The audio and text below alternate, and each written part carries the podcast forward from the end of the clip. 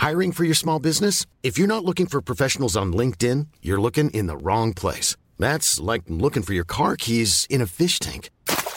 LinkedIn helps you hire professionals you can't find anywhere else, even those who aren't actively searching for a new job but might be open to the perfect role. In a given month, over 70% of LinkedIn users don't even visit other leading job sites. So start looking in the right place. With LinkedIn, you can hire professionals like a professional. Post your free job on linkedin.com slash spoken today. Joyeux Noël, bonne fête et bonne année. Cette émission vous est présentée avec la joyeuse participation de Guillaume Père, Antoine Kister, Alexandre, Sébastien Bauer, Vincent Boissonna, Maël Soukaz, Akinti Strappa, Ryan W, Arthur et Lulu Dada. Wouhou Bonjour à tous et bienvenue sur le Rendez-vous Tech, l'émission qui explore et qui vous résume de manière compréhensible toute l'actualité tech, internet et gadgets.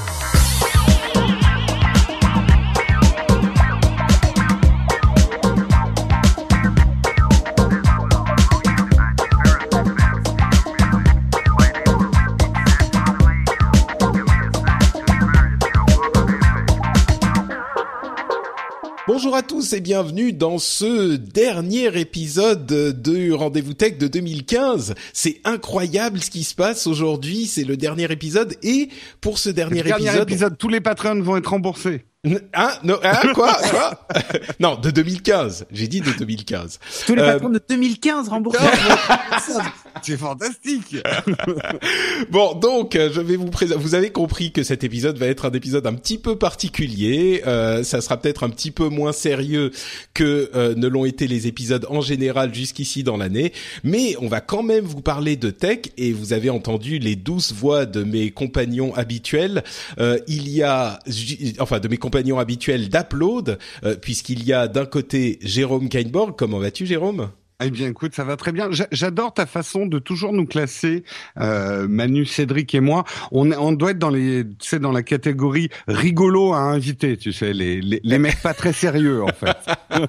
Bah, tu vois, non, mais en fait, c'est pas comme ça qu'il faut le prendre. Il faut le comprendre comme quand je veux passer un bon moment, euh, c'est avec vous que je, un moment, un bon Ouais. moment détendu, c'est avec vous que je passe ce, ce bon moment, tu C'est vois. sympa pour tes autres invités. Non, mais c'est pour ça, en fait, j'ai essayé de me rattraper, tu vois.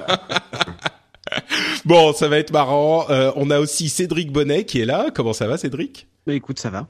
Très Ouais. bien. Bah, Tu pourrais mettre un peu plus d'entrain. hein. Je suis en RTT aujourd'hui, donc tout va bien. D'accord. Ouais, le ciel est bleu, Très il bien. fait beau. Je vais aller à la plage tout à l'heure, réchauffement climatique, tout ça, c'est génial. Je savais même pas que ça existait encore, les RTT. ah bah si, Si, bah c'est bien. Bah oui, oui, si, bien si, sûr. ça existe. Et on a aussi la personne qui ne prend jamais de RTT, même quand il doit s'occuper de ses deux euh, petits bébés, c'est Manu Corben Dorn. Comment ça va? La poisse, la merde, ça va pas. oh, mais... Vivement que l'année se termine. J'ai- Bonne année. Mais qu'est-ce qui mon- t'arrive? mon, mon ordinateur vient de rendre l'âme. Euh, mon, mes sauvegardes viennent de rendre l'âme euh, en même temps. Donc Oh là c'est là. le truc qui arrive jamais. Et en plus, je suis en train de me faire désensibiliser pour euh, mon allergie au pollen. Donc j'ai commencé mon traitement hier. Et donc c'est un petit cachet que tu te mets sous la langue. Sauf que là, je l'ai pris à 5 heures du mat et je viens à peine de retrouver ma voix. Je sais pas si vous entendez, j'ai un peu la voix ouais. cassée. Un Mais ce matin, ouais. j'étais- à fond. Euh. Donc, euh, donc voilà. Euh, un iPhone. c'est ça. J'étais iPhone ce Mais- matin. Là, mais, mais heureusement, tu l'as retrouvé juste au bon moment pour participer à l'émission, du coup. C'est ça. Donc là, je suis sur mon petit ordi, donc je sais pas comment ça va tenir. On va voir. euh, Bah voilà. écoute, euh, c'est à peu près aussi bon que d'habitude. ton backup qui lâche en même temps que ton ordi, Ah ouais, c'est la merde, ça. là. Et t'as pas un backup en ligne, bien film, hein, sûr. quand même, hein. Non, mais là, en plus, j'arrive même pas à rebooter sur la clé USB. Enfin, c'est la merde. Là, je me prends le chaud. Oh là là. Oh là Juste là, avant Noël, ça, ça sent l'astuce. Juste avant Noël, il y a ma mère à la- hein. Il y a ma mère à la maison. Enfin, c'est la totale, quoi. D'accord. Ah mon pauvre. Bon, écoute, tu sais ce qui va te mettre de bonne humeur, du coup? Ah non, je sais pas. Je, Mais vois- parler des news de Un 2015 et chèque des de 100 informations. 000 euros. Ah ouais, ça. ouais. ça, ça te remettrait de bonne humeur. Eh ben, écoute, Un euh, ordinateur quantique. Bon, vous savez quoi? On va plutôt passer à euh, au sujet de l'émission plutôt que de plaindre euh, Corben. Et tu sais quoi? Si, voilà, un truc qui va te remettre un petit peu euh, le sens des priorités. Il y a des gens euh, qui n'ont même pas de quoi se payer à bouffer aujourd'hui quelque part dans le monde. Ah, tu te sens Voilà. bien coupable là, hein, Corben. Là, tout à coup, je t'ai Non, fait. Ça, Non, c'est pas le genre d'argument qui marche. Tu sais, Ouais, les- d'accord. les- Toi, quand j'étais petit, que ma mère me disait mange, euh, s'il y a des petits Africains qui meurent de faim et tout, je leur disais mais t'as qu'à leur apporter cette magnifique euh, soupe dégueulasse. Va les nourrir les Africains. Casse pas les couilles. Quelle horreur, quelle horreur. Corben, on a bien compris que tu étais un, un bourgeois nanti qui se moque de la misère, c'est honteux. C'est. Bon, bah écoutez, parlons plutôt effectivement des news, des infos tech de 2015. Je me suis dit que pour faire euh, cet épisode spécial fin d'année, on allait peut-être pouvoir euh, passer en revue, bah c'est la tradition un petit peu partout, on va pas y manquer, on va passer en revue les sujets qui nous ont le plus marqué en 2015 Euh, et on a une émission en fait en deux parties. Euh, la première partie c'est avec les animateurs, euh, certains qui sont présents dans l'émission, en général les animateurs classiques.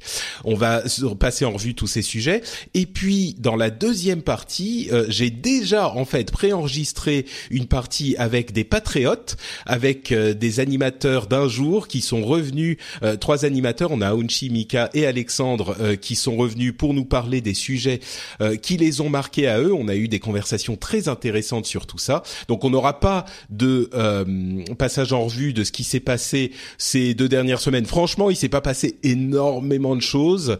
Euh, Il y a George Hotz, le hacker de l'iPhone, qui a dit qu'il pouvait faire une voiture euh, autonome tout seul.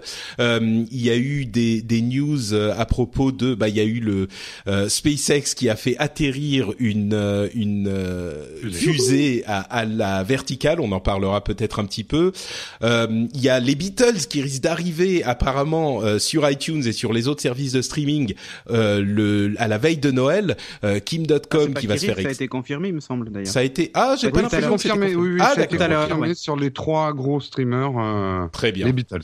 Voilà, euh, il y a Google et Ford qui se qui s'allient pour faire une euh, une euh, une voiture autonome. Euh, il y a IBM et d'autres leaders de la tech qui s'allient pour faire un, un projet d'open source en blockchain. Enfin, il y a, plein de Hello choses comme Kitty ça. qui s'est fait défoncer les fichiers. C'est ça, il y a Hello Kitty qui s'est fait hacker. Euh, donc il y a plein de petites news, mais rien de, de vraiment hyper important. Donc je me suis dit qu'on pouvait garder notre programme avec les news importantes de l'année. Euh, et on va faire le rôle inverse, enfin le le le, euh, l'ordre inverse de ce qu'on fait généralement dans Upload pour ceux qui connaissent cette émission. Euh, pour info, je, je vous préviens, euh, les patriotes ont parlé de sujets qu'on va peut-être évoquer pour certains, mais pas tous. Je crois que c'est juste Mika qui a parlé d'Elon Musk qu'on va réévoquer euh, tout à l'heure, mais c'est pas grave, on, on peut on peut en entendre parler un petit peu plus. Aounchi a parlé de, euh, enfin va parler pour les gens qui nous écoutent de Windows 10 et de Microsoft en général, et Alexandre euh, de blockchain et des smartwatches. Et c'est bien parce qu'en fait on se complète complètement, on n'a pas euh, tout à fait les mêmes sujets, sauf pour Elon Musk qui le mérite bien, qui le vaut bien. Mais commençons donc par Jérôme. Euh, toi, quel est le sujet qui t'a le plus marqué, euh, la news qui t'a qui a été la plus importante pour toi dans cette année 2015 Difficile, il y, a, y a beaucoup de choses, je trouve, qui se sont passées en 2015, mais c'est vrai qu'une tendance de fond euh, que je suis de près, c'est effectivement l'arrivée des, des hybrides tablettes portables. En gros, un espèce de shift avec la grande question. Alors, la grande question que tout le monde se pose, c'est est-ce qu'une tablette peut remplacer mon portable? Mais comme moi je l'ai déjà dit dans d'autres émissions, je pense que la vraie question c'est est-ce qu'on a encore besoin d'un ordinateur pour faire de l'informatique, pour utiliser l'informatique C'est ce shift-là que je commence. Je parle au Si t'es niveau un vrai, pro, oui. hein. Pardon? Si t'es un vrai mec, ouais. Ouais, ouais. Si t'es un barbu, si t'es un vrai, mais c'est exactement ça. C'est exactement ça. C'est justement ce à quoi on arrive. Alors c'est vrai qu'on a beaucoup fait les choux gras avec l'arrivée de l'iPad Pro et de la Surface euh, Pro 4 chez euh, Microsoft en les comparant toutes les deux. Ce que, en se posant la question, est-ce que les deux peuvent remplacer un portable? Et la réponse, c'est que l'iPad ne remplace pas un portable et que euh, la Surface Pro 4 remplace un portable.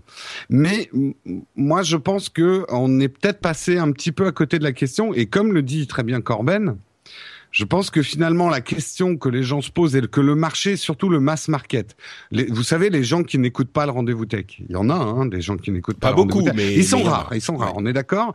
Mais ces gens-là, vous savez, ces gens qu'on croise Et parfois dans les regarde bureaux- Nowtech TV. Ah non. Voilà, ils regardent Nowcheck TV. Voilà. Le, le- Et le ils sont rares, public. effectivement, t'as raison. Euh, et, euh, et vous savez, ces gens qu'on croise souvent dans les bureaux qui vous disent Oh, il y a mon ordinateur qui a mangé mes fichiers pendant la nuit. Ou Ouais. euh, les gens qui, euh, sur leur, euh, leur desktop, ils ont tous les fichiers au même niveau. Rien n'est rangé dans des dossiers. C'est des gens qui, euh, les notions d'informatique, pour nous de base, c'est-à-dire mettre des fichiers dans des dossiers et, euh, et redémarrer un ordinateur, euh, réparer un petit peu son ordinateur, nous, ça nous est naturel, mais c'est des gens qui ne sont pas baignés dedans comme nous on l'est. Et ces gens-là, ils ont quand même des besoins de bureautique, ils ont des besoins de présentation commerciale, ils ont des besoins de faire de la comptabilité, donc ils ont des besoins informatiques, ils ont des besoins de faire leur mail, d'aller sur Internet. Et ces gens-là ont des besoins informatiques, mais ils n'ont pas forcément besoin d'un ordinateur. Et euh, moi, en tout cas, c'est mon hypothèse par rapport à ce que fait Apple. Apple veut, avec iOS, donc avec ses smartphones et ses tablettes, répondre à cette demande-là. Et ensuite, Apple continue à faire des ordinateurs pour des gens qui ont besoin de faire des ordinateurs.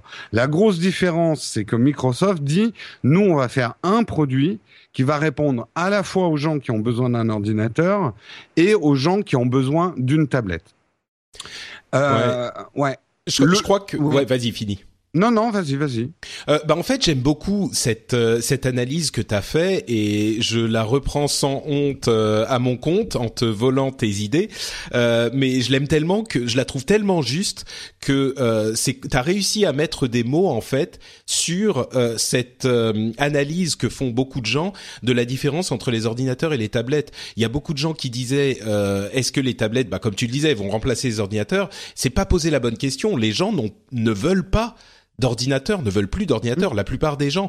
Et donc la grande question, c'est est-ce qu'on va réussir à faire, euh, enfin qu'on avait dit d'autres manières avec différentes, euh, différentes, euh, euh, différents mots. Quand on se disait, est-ce que les tablettes vont réussir à faire suffisamment de choses Moi, c'est ce que j'évoquais au moment de l'iPad Pro, suffisamment de choses euh, pour faire tout ce que peut faire un ordinateur sans ajouter autant de complexité euh, qu'il y a dans un OS classique. Donc garder iOS suffisamment simple à, à utiliser. Une meilleure manière de le voir, c'est effectivement de se dire on n'a pas forcément besoin d'un ordinateur. On aimerait, c'est plutôt ça en fait. On aimerait pouvoir se passer de la complexité des ordinateurs. Et la grande question, c'est est-ce qu'on va réussir à euh, faire quelque chose qui, euh, parce que nous, Qui, ouais. qui, qui sommes fans de ces ordinateurs, de ces vrais ordinateurs, et c'est pour ça qu'on se moque souvent euh, des tablettes et qu'on dit euh, parfois la surface au moins, voilà, c'est un vrai ordinateur, on peut faire tout ce qu'on ce qu'on veut avec. Mais mais c'est parce que nous on voit ça du point de vue de de, de notre Des amour de la users, technologie. quoi. C'est ça. En fait, la, plupart question, des gens, ils aiment pas les ordinateurs. La, la vraie question, on s'est longtemps dit, les tablettes sont pas des outils de création, c'est uniquement des outils de consommation. Ce qui a toujours été faux, mais simplement, nous, power users et amateurs de tech, nous, on ne voit création que en pensant 3D, montage vidéo, retouche photo, programmation, développement, et ce genre de choses. Et pour nous, la bureautique n'est pas un acte de création presque, mais un commercial, quelqu'un qui a des, des PowerPoint à faire et des présentations, la tablette suffit largement. Et même, c'est là où je vais aller plus loin. C'est que la tablette, pour l'utiliser vraiment en usage pro et dans des usages commerciaux, des usages de présentation, des usages pédagogiques en entreprise, la tablette pour moi est un outil plus puissant qu'un ordinateur parce que plus rapide. Euh, et plus démonstratif qu'un ordinateur. Je, je, je donne cet exemple. Quand je suis en présentation commerciale et que je suis en train de négocier quelque chose avec quelqu'un, si je dois ouvrir mon ordinateur portable devant lui, je crée un mur avec mon écran Ouais, entre t'aimes bien lui et cette image du mur, toi. Et, le- et je dois retourner mon écran. Et en plus, j'ai un clavier, et je veux pas du tout être péjoratif en disant ça, mais si je tapote au clavier en prenant des notes, j'ai l'air d'une secrétaire en réunion. Euh, je n'écoute pas vraiment l'autre. Il y a le bruit des Voilà, touches. les secrétaires.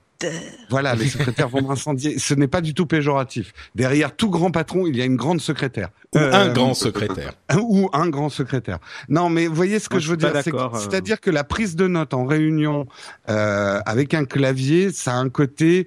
Euh, c'est une personne quoi. qui écoute pas vraiment, alors que Mm. la prise de notes manuelle, et là quand même la prise de notes manuelle, on est beaucoup plus à l'aise sur une tablette. Je sais que l'iPad Ouais. était en retard Ouais, là-dessus. mais alors ça, ça c'est dire- ton avis, hein, parce que moi je suis Je- pas je- d'accord. bah, je donne mon taper. avis, hein. Ouais, Bah tout à oui, fait. Sur le fait de taper au clavier ou d'écrire en réunion, pour moi là, il y a, enfin, tu prends des notes, point quoi. Enfin, je je, je vois pas ce Ouais. que ça, ça, enfin, pourquoi ça gêne mon interlocuteur que je tape au clavier ou que ou que j'écrive. Enfin, Ouais. Pour Bah, moi, là la je comprends en- pas le, le principe. moi, Et- pour- et d'ailleurs, tu moi, regarderas le le le le, le 60 mi- c'était euh, euh, 60 minutes là, le, le reportage qui a été fait. Ouais, je l'ai Tu vu. regardes, bah ils ont tous des, des, des iPad Pro avec le clavier pour taper Oui, en réunion. Mais c'est rigolo. euh, ap- après, euh, tout dépend effectivement un du type de réunion qui tu as en face. Après, par exemple, quand tu es avec ton clavier et que tu dois faire un croquis en réunion, parce que tu as quand même pas mal de croquis à faire, c'est là où euh, tu peux être gêné. Ça, ça dépend effectivement de ton boulot et des réunions que tu as. C'est pour ça que moi je donne ça de mon point de vue. Oui, oui. Après, si tu as un boulot plus dans l'informatique, évidemment que tout le monde fait de la saisie. Ouais, mais Euh, même en réunion. Tu fais une généralité en disant, euh, à partir du moment où tu tapes sur le clavier, t'as l'air d'une secrétaire en réunion. Bah, c'est, c'est- là, c'est, plus que ton point de vue, quoi. Tu vois. Ce que, enfin, ce que je veux dire, alors le- c'était peut-être le terme était mal choisi, mais quand tu tapes un texte au clavier, tu es plus dans le texte finalisé. Euh, tu es dans le, t'es pas vraiment dans la prise de notes. Tu prends déjà euh, quelque chose que tu vas pouvoir ouais, exploiter pour en termes d'organisation, je trouve que ça va mille fois plus vite. Moi, Mais bah, att- attendez, on va on va donner un peu la parole à Corben qui avait un truc à dire. Et n'oubliez pas qu'on parle qu'on parle pas que des tablettes là. On parle des Ouais, de ces sûr. hybrides qui sont arrivés en 2015. Hein, donc euh, on parle de 2015 et on fait pas le débat sur les tablettes en général. On parle de ces hybrides là et ce qu'ils ont apporté à ce niveau. Mais Ah, ils euh, ont des Corben- claviers, en tout cas.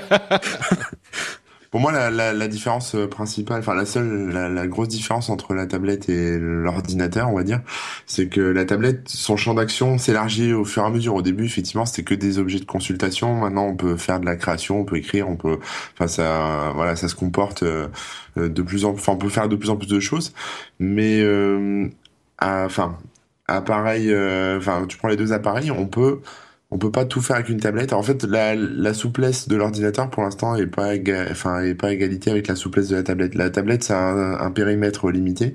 L'ordinateur là on me le donne, euh, je peux faire n'importe quoi avec. J'installe un soft, euh, je Mais voilà, est-ce je, je peux faire tout ce que je veux avec. Même si même un truc que j'ai pas l'habitude de faire. Avec la tablette, faut que je sache bien à l'avance ce que je dois faire. Si c'est du traitement de texte, si c'est de la création musicale, si c'est du dessin, si c'est des jeux. Mais il y a pas de mais on est s'il y a pas cette souplesse. Il y a moins de une ouais. Surface Pro 4 ou le Surface Book, euh, en termes de souplesse, euh, je vois pas ce que tu peux avoir de moins ou de plus qu'un qu'un MacBook, tu vois, par exemple, ou qu'un ou que Ah n'importe bah quel c'est sûr, c'est ordinateur des ordinateurs sur- ceux-là. Voilà. mais- Sur celle-là, ouais, sur celle-là, ouais. Mm. Mais, Non, mais mais en tu- fait, c'est la. Je pense que la, la, la question qui différencie les deux, c'est l'OS, et c'est ce qu'on ce qu'on disait quand on en parlait, euh, quand on, on a fait un épisode spécifique sur ces trois machines ou sur deux des trois machines, et euh, et, et c'est ce que la conclusion à laquelle j'étais arrivé, c'est que c'est la, la seule différence au final, la seule différence qui compte, c'est l'OS. Et les gens qui vont, euh, qui sont comme nous, vont s'orienter euh, vers la- l'analyse de, bah, on peut faire plus de choses, donc c'est mieux. Mais je crois qu'il y a beaucoup de gens pour qui faire plus de choses, c'est juste ajouter de la complexité dont ils n'ont pas besoin. Et donc, le fait d'avoir un OS plus simple, qui pourra faire de fait moins de choses, pour eux, ça sera mieux. Euh, et s'ils pouvaient utiliser cet OS plus simple tout le temps, ils seraient contents. Ça serait pas du tout un problème. Et on se rejoint finalement tous dans, enfin tous, je sais pas, Jérôme et moi dans notre analyse, euh, que ces, ces tablettes hybrides, euh, tablettes portables, au final, ce qui est important dans tout ça, c'est euh, l'OS qu'on a choisi. Et est-ce qu'on va réussir à faire marcher l'OS euh, suffisamment bien sans trop le complexifier ou sans trop le simplifier pour arriver à trouver le juste milieu, quoi. Bon, Mais- il mais à mon sens, on n'y est pas encore, quoi. un truc, euh, Mais ah, Microsoft. pour moi, je trouve pas. Moi, je trouve que la surface est encore trop ordinateur euh, pour satisfaire aux besoins personnes. des. Ouais, non, Ah bien bah, sûr, bien un- sûr, mais mais pour Windows. trouver ce juste. En fait.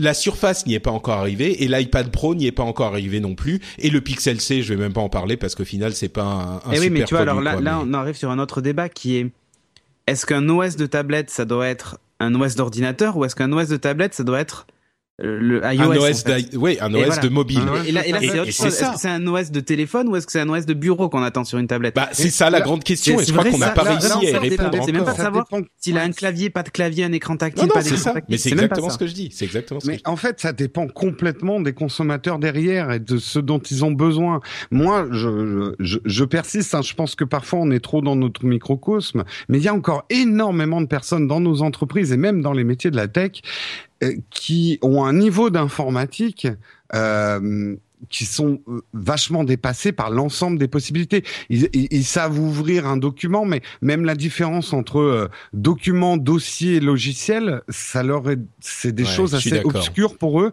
et qui les gênent finalement. Ce qu'ils veulent, eux, c'est faire leur PowerPoint en fait. Euh, bon, on va pas, ouais, on va, on va pas se relancer. Je pense qu'on a fait un petit peu le tour, même si on pourrait en parler pendant deux heures. Je crois que la conclusion par rapport à la tendance qu'on a vue sur les les tablettes euh, hybrides portables tablettes, euh, enfin portables mobiles finalement, parce que c'est ça l'origine des OS de, de ces tablettes. je crois que en fait on voit la tendance qui se confirme et qui selon toi Jérôme va continuer à s'affiner mais je crois aussi que euh, notre débat animé le prouve. On n'a pas la réponse encore. On n'a pas la De, réponse satisfaisante, quoi. Ni ni d'un côté ni de l'autre. Je pense. Non mais voilà, mais en fait c'est ton usage qui a déterminé l'OS vers lequel tu vas aller, et donc par conséquent par la tablette ou le PC vers lequel tu vas aller. Tu vois, c'est juste ça. C'est ça. Vraiment mais on n'a pas. Mais je pense que la, la réponse, c'est qu'on n'a pas une version de ces machines qui répond à tous les besoins. Voilà. Et j'espère qu'il y aura pas euh, que ça va pas s'uniformiser, tu vois, justement. Mm. Euh, il en faut pour tout le monde. Et le fait qu'il y ait des, des, enfin, des vrais OS de bureau sur des tablettes. Euh, ou des tablettes PC hybrides ou comme tu veux les appeler, euh, ça a un vrai intérêt quoi en fait. Euh, Là, on peut Moi, dirais, moi, je dirais, je suis d'accord avec ça, mais je, je trouve aussi que aucune de ces réponses, ni du côté de l'iPad Pro, ni du ah côté de la Surface, ne sont satisfaisantes tout court. Donc, je voudrais que ça continue quand même à, à évoluer. Euh, Corben, quel a été ton sujet de l'année 2015 eh ben, l'année 2015 était, euh, je trouve, pas très riche en termes d'innovation, malheureusement. Euh, et le gros sujet, moi, celui qui m'intéresse le plus en ce moment, c'est euh, les voitures connectées. En fait, je trouve ça assez formidable. Connectées ou autonomes? Enfin, autonome, connecté, pardon, autonome. Oui, d'accord. Euh, parce qu'en fait l'année dernière, euh, l'année dernière, on a envoyé euh, tout ce qui se passait avec Google, euh, les, les, tests qu'ils faisaient sur les, les voitures qui, qui, conduisent toutes seules. Et, et, là cette année, ça s'est bien, on va dire, démocratisé, popularisé. Enfin, tout le monde s'y met massivement. Il y a des trucs intéressants avec. tu parlais tout à l'heure de, de George Hotz qui fait son propre kit à 1000 euros pour transformer la voiture en voiture connectée. ça commence autonome. C'est pas la même oui, chose. Je, je vais y arriver. désolé, hein. je suis un peu mhm. con aujourd'hui. J'ai la poisse. Euh, c'est la voiture. Euh, ouais, j'ai connecté, mais c'est vrai qu'elle est pas, elle est connectée forcément, mais elle est autonome effectivement. La voiture, euh, la driverless, sans conducteur. D'accord. Euh, mais il y a, y a, des trucs intéressants effectivement, parce qu'en début d'année, il y avait eu un, un, enfin, on voit, on voit que c'est pas non plus euh, un truc parfait encore. C'est-à-dire que l'année dernière, on, on, nous disait les voitures connectées les voitures autonomes, je vais pas y arriver. Désolé. Les voitures euh, autonomes, ça va, enfin, ça va faire moins d'accidents, ça va être génial, etc. Euh, là, ils sont en train de se rendre compte que euh, que les voitures euh, autonomes, certaines en tout cas, respectent trop le code de la route, donc provoquent des accidents. parce qu'elles conduisent bien. Quoi. Voilà, parce, qu'elles conduisent trop bien. Trop bien, ouais. C'est ça. Alors voilà. Alors tout le monde sait. Non, c'était. C'est le bordel. Ouais, on, on avait vu effectivement des des articles sur le sujet où effectivement il y avait les voitures qui s'arrêtaient et qui voyaient genre il y a une autre voiture à côté ou une moto ou un truc comme ça et ils démarrent pas parce que il se dit bah il y a quelqu'un là donc euh, faut pas que j'y aille. Ah et l'autre attendait aussi. et euh, et du coup ouais c'était marrant effectivement. Ils ont essayé de mettre une voiture autonome au carrefour de l'Étoile à Paris. Elle y est encore depuis deux semaines. Elle a pas réussi à avancer quoi. il y a encore des il y a encore des grosses questions philosophiques. Si la voiture doit tuer un, un, troupeau de 10 personnes ou le conducteur euh, qu'est-ce qu'elle fait? Est-ce qu'elle protège le conducteur ou est-ce qu'elle elle va elle va foncer dans le mur pour ouais ou un bébé ou une mémé qui traverse la route, euh, lequel il doit choisir. Ouais, c'est ça. Il y a, il y a eu aussi des, des, trucs un peu de, de piratage qui étaient marrants. Euh, les mecs ont réussi à immobiliser une voiture en mettant un petit coup de laser sur le lidar, qui est en fait un radar avec des lasers qui captent un peu tout ce qui se passe autour de la voiture. Et donc euh, tu peux la paralyser avec un, un petit un petit laser. Euh, ouais, il y, a eu pas mal de trucs. Euh, il y a eu aussi toute la partie. bon, ça c'est c'est un peu nouveau, mais on va ça va commencer à arriver. C'est toute la partie course. Il y a les les courses de Formule E, donc c'est les petites Formule 1 en fait. Ah, hein, qui, euh, Ouais. qui vont partir. euh, Enfin, il y a une première course qui s'appelle la Robo Race, euh, qui va être une course autonome. Ça, je trouve ça avec, génial. avec que des voitures, des voitures autonomes là-dessus. Et puis alors dernière news, moi j'ai vu ça hier. C'est que même si la, alors c'est la Californie, hein, le berceau de tout ça, mais même si la Californie euh, a été très en avance par rapport à Google, enfin pour pour dire par exemple à Google vous avez l'autorisation de rouler sur la route, etc. Elle vient de refuser en fait le, la la mise en circulation des voitures 100% autonomes, c'est-à-dire Mm. que sans sans conducteur en fait du tout, une espèce de de caisse où il n'y a pas de volant, euh, on est juste dans la voiture, mais c'est tout quoi. Ouais, Et, il faut qu'il y ait euh, un, y conducteur derrière voilà, le volant. Qui puisse reprendre la main, qui puisse Ouais. Voilà. Je Et pense que là, un on est. Bah, Ça ça pose un problème, mais c'est une, juste- étape de transition, quoi. Oui, c'est une dame transition, mais euh, en gros, bon, pour l'instant, la voiture autonome, ça sera pas encore pour les personnes handicapées ou ceux qui n'ont pas le permis, quoi. Faut, faut savoir, euh, faut savoir et pouvoir conduire. Ouais, bien sûr. Mais mais, plus, mais oui, ouais. c'est c'est c'est c'est normal. Au début on va forcément Bon, faire prendre les choses par étapes quoi. Ouais, mais comme comme que- tu vois tu dis au début de ton de ton sujet tu dis ouais euh, les voitures autonomes marchent pas trop bien conduisent trop bien on peut les pourrir avec un laser euh, machin. Et puis bah forcément. Donc du coup il ah faut que début, c'est ça qui est marrant. ouais ouais c'est ça. Mais euh, cette période de transition dont on parle beaucoup, elles seront euh, semi-autonomes et tout ça, inquiète aussi certains ingénieurs parce qu'ils disent là on complique vraiment la donne. Parce que le problème c'est que c'est une intervention humaine sur un pilotage qui est autonome, euh, l'humain va pas vraiment savoir ce que l'autonome est en train de faire, la décision en gros euh, et risque justement de créer des problèmes là où il y en aurait pas eu. Donc en fait, c'est ce que euh, moi c'est des articles que j'ai lus la période de transition risque d'être la plus compliquée. À la limite, tout serait simple si d'un coup, toutes les voitures devenaient autonomes et qu'il n'y ait plus de chauffeur humain du tout. ouais, Parce que ouais, du coup, ça, on, sûr. on élimine tous les, les facteurs de risque. Et l'humain, aujourd'hui, est le risque dans la conduite, en fait. Ah oui, mais bon, euh, t'es- c'est c'est pas facile de dire à tout le monde. euh, Vous Ouais, achetez une voiture aujourd'hui et euh, tout le monde est en voiture autonome Mais à a- partir du ce qui euh, est 1er intéressant- janvier 2016. Ce qui est intéressant cette année, c'est qu'on est passé du proto euh, chez Google à euh, Ouais. les mecs chez Tesla ont leur voiture chez eux qui est équipée de ce genre de Ouais. système. ça, Voilà, ça maintenant, arrive ça arrive, super euh, vite, quoi. Vous Ça avez arrive, testé, tiens, justement, je voulais en venir à ça. Vous avez essayé des véhicules autonomes ou pas? Non. Non. Jamais. Alors moi j'en ai essayé à Bordeaux. Euh, C'était des minibus euh, autonomes où tu montais dedans et ils te trimballaient autour du parc des expos à Bordeaux. Ouais, Euh, donc c'est dans c'était la pas circulation. c'était pas sur la route. si euh, si si, classique. si, Ah si, oui dans la circulation. Ah bon, la oui, c'est parce que sinon, moi, j'a- j'allais dire, j'ai pris le train Disney. Hein.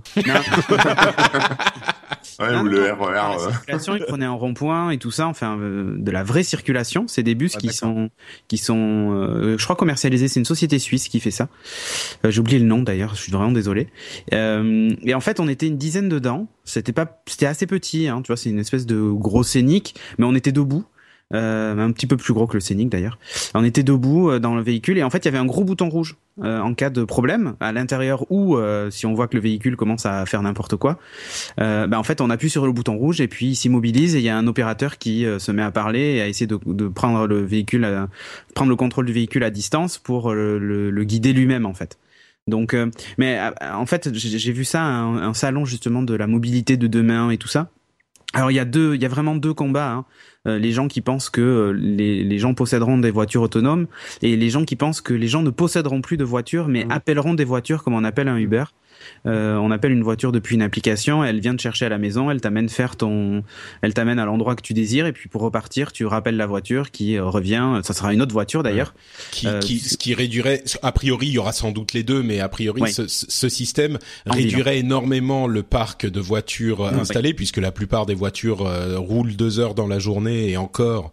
Et, et donc, euh, oui, ça serait un bénéfice pour l'environnement et le- la. voilà, et en plus avec les, lo- les logiciels, ce qu'ils prévoient, c'est que ben moi je demande une voiture pour aller à tel endroit, elle m'y amène, mais si en chemin il y a une autre personne qui veut aller à tel endroit et que c'est sur le chemin, il n'y a pas besoin de faire un détour de 10 km, et ben cette autre personne monte aussi dans le même véhicule que moi en fait. Donc, ça fait aussi du du covoiturage euh, autonome en fait. Hmm. Et je trouve que l'idée pas si mauvaise et je serais le premier à utiliser ce système en ville en tout cas si euh, ce système existait quoi. Bah, Uber, Uber, oui, est, ça, hein. est- est en train de, de faire des recherches là-dessus énormément, parce que pour eux, ça serait euh, l'idéal euh, d'avoir leur flotte de voitures et puis. euh, Mais autonome, c'est là que ça mais autonome, bien sûr, bien sûr. Oui, oui, c'est ça. Euh, Je pense qu'on n'y est pas encore, mais c'est vrai qu'en 2015, on est passé.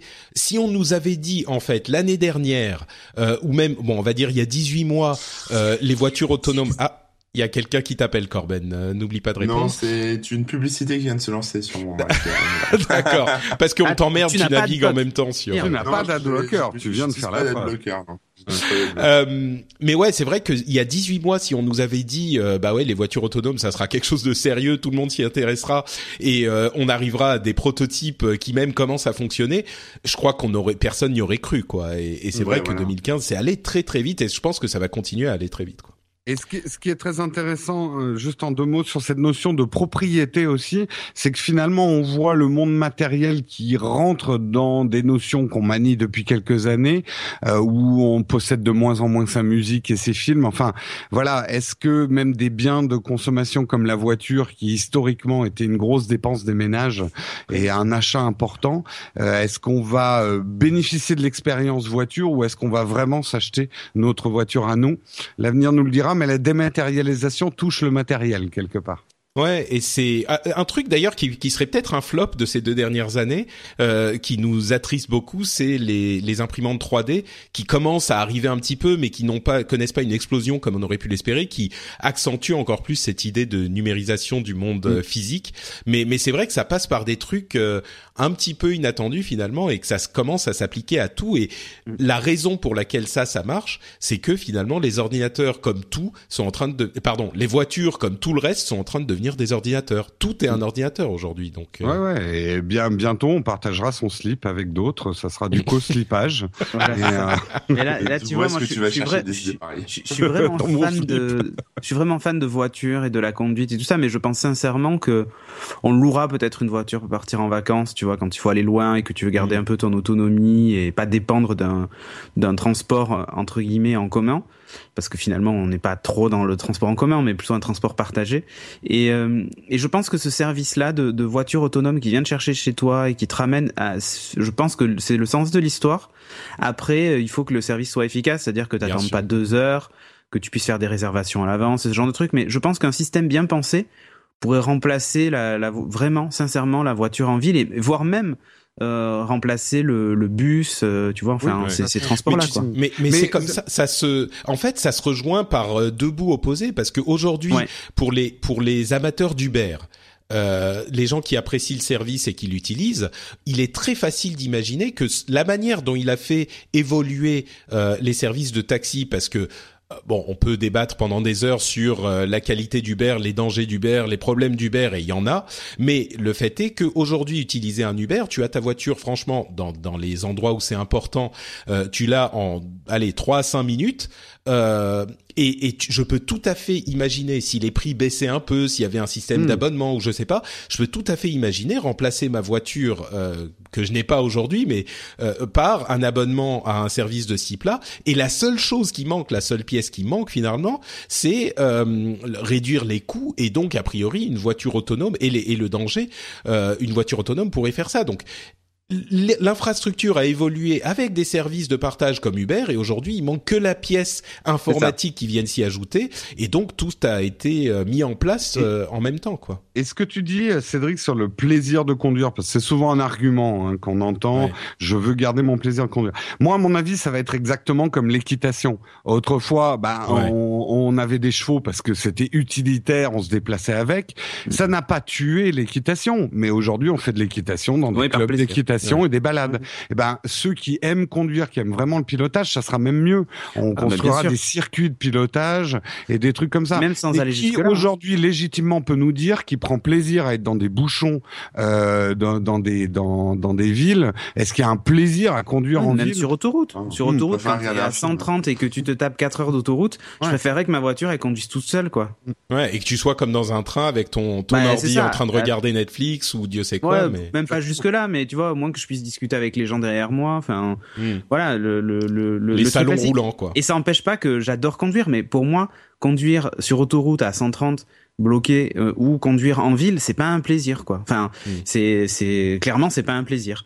Après, euh, Bon, c'est c'est mon c'est mon avis. Et pourtant, Dieu sait que j'aime la voiture. Mais par exemple, le jour où je pars en vacances, je peux me dire, bah tiens, j'ai envie de me faire plaisir, vu que j'ai pas de voiture et du coup pas de frais. Parce que quand tu mets le budget d'une bagnole euh, sur une année, euh, bah tu peux te faire plaisir et partir en Porsche Cayenne en vacances. Quoi. Tu as la, t'as la thune pour Ouais. te louer ton Porsche Cayenne euh, Et deux, tu semaines dans l'année, tu vois. Tu Mais ça deviens fait- le seul, le seul abruti qui conduit une voiture alors que toutes ça. les autres sont autonomes et sécurisées et toi tu Ça. fais des accidents. Donc euh, c'est ça. Mais Ouais. Ouais, mais avec Bon. une Porsche Cayenne, ça a de une la classe. Ferrari.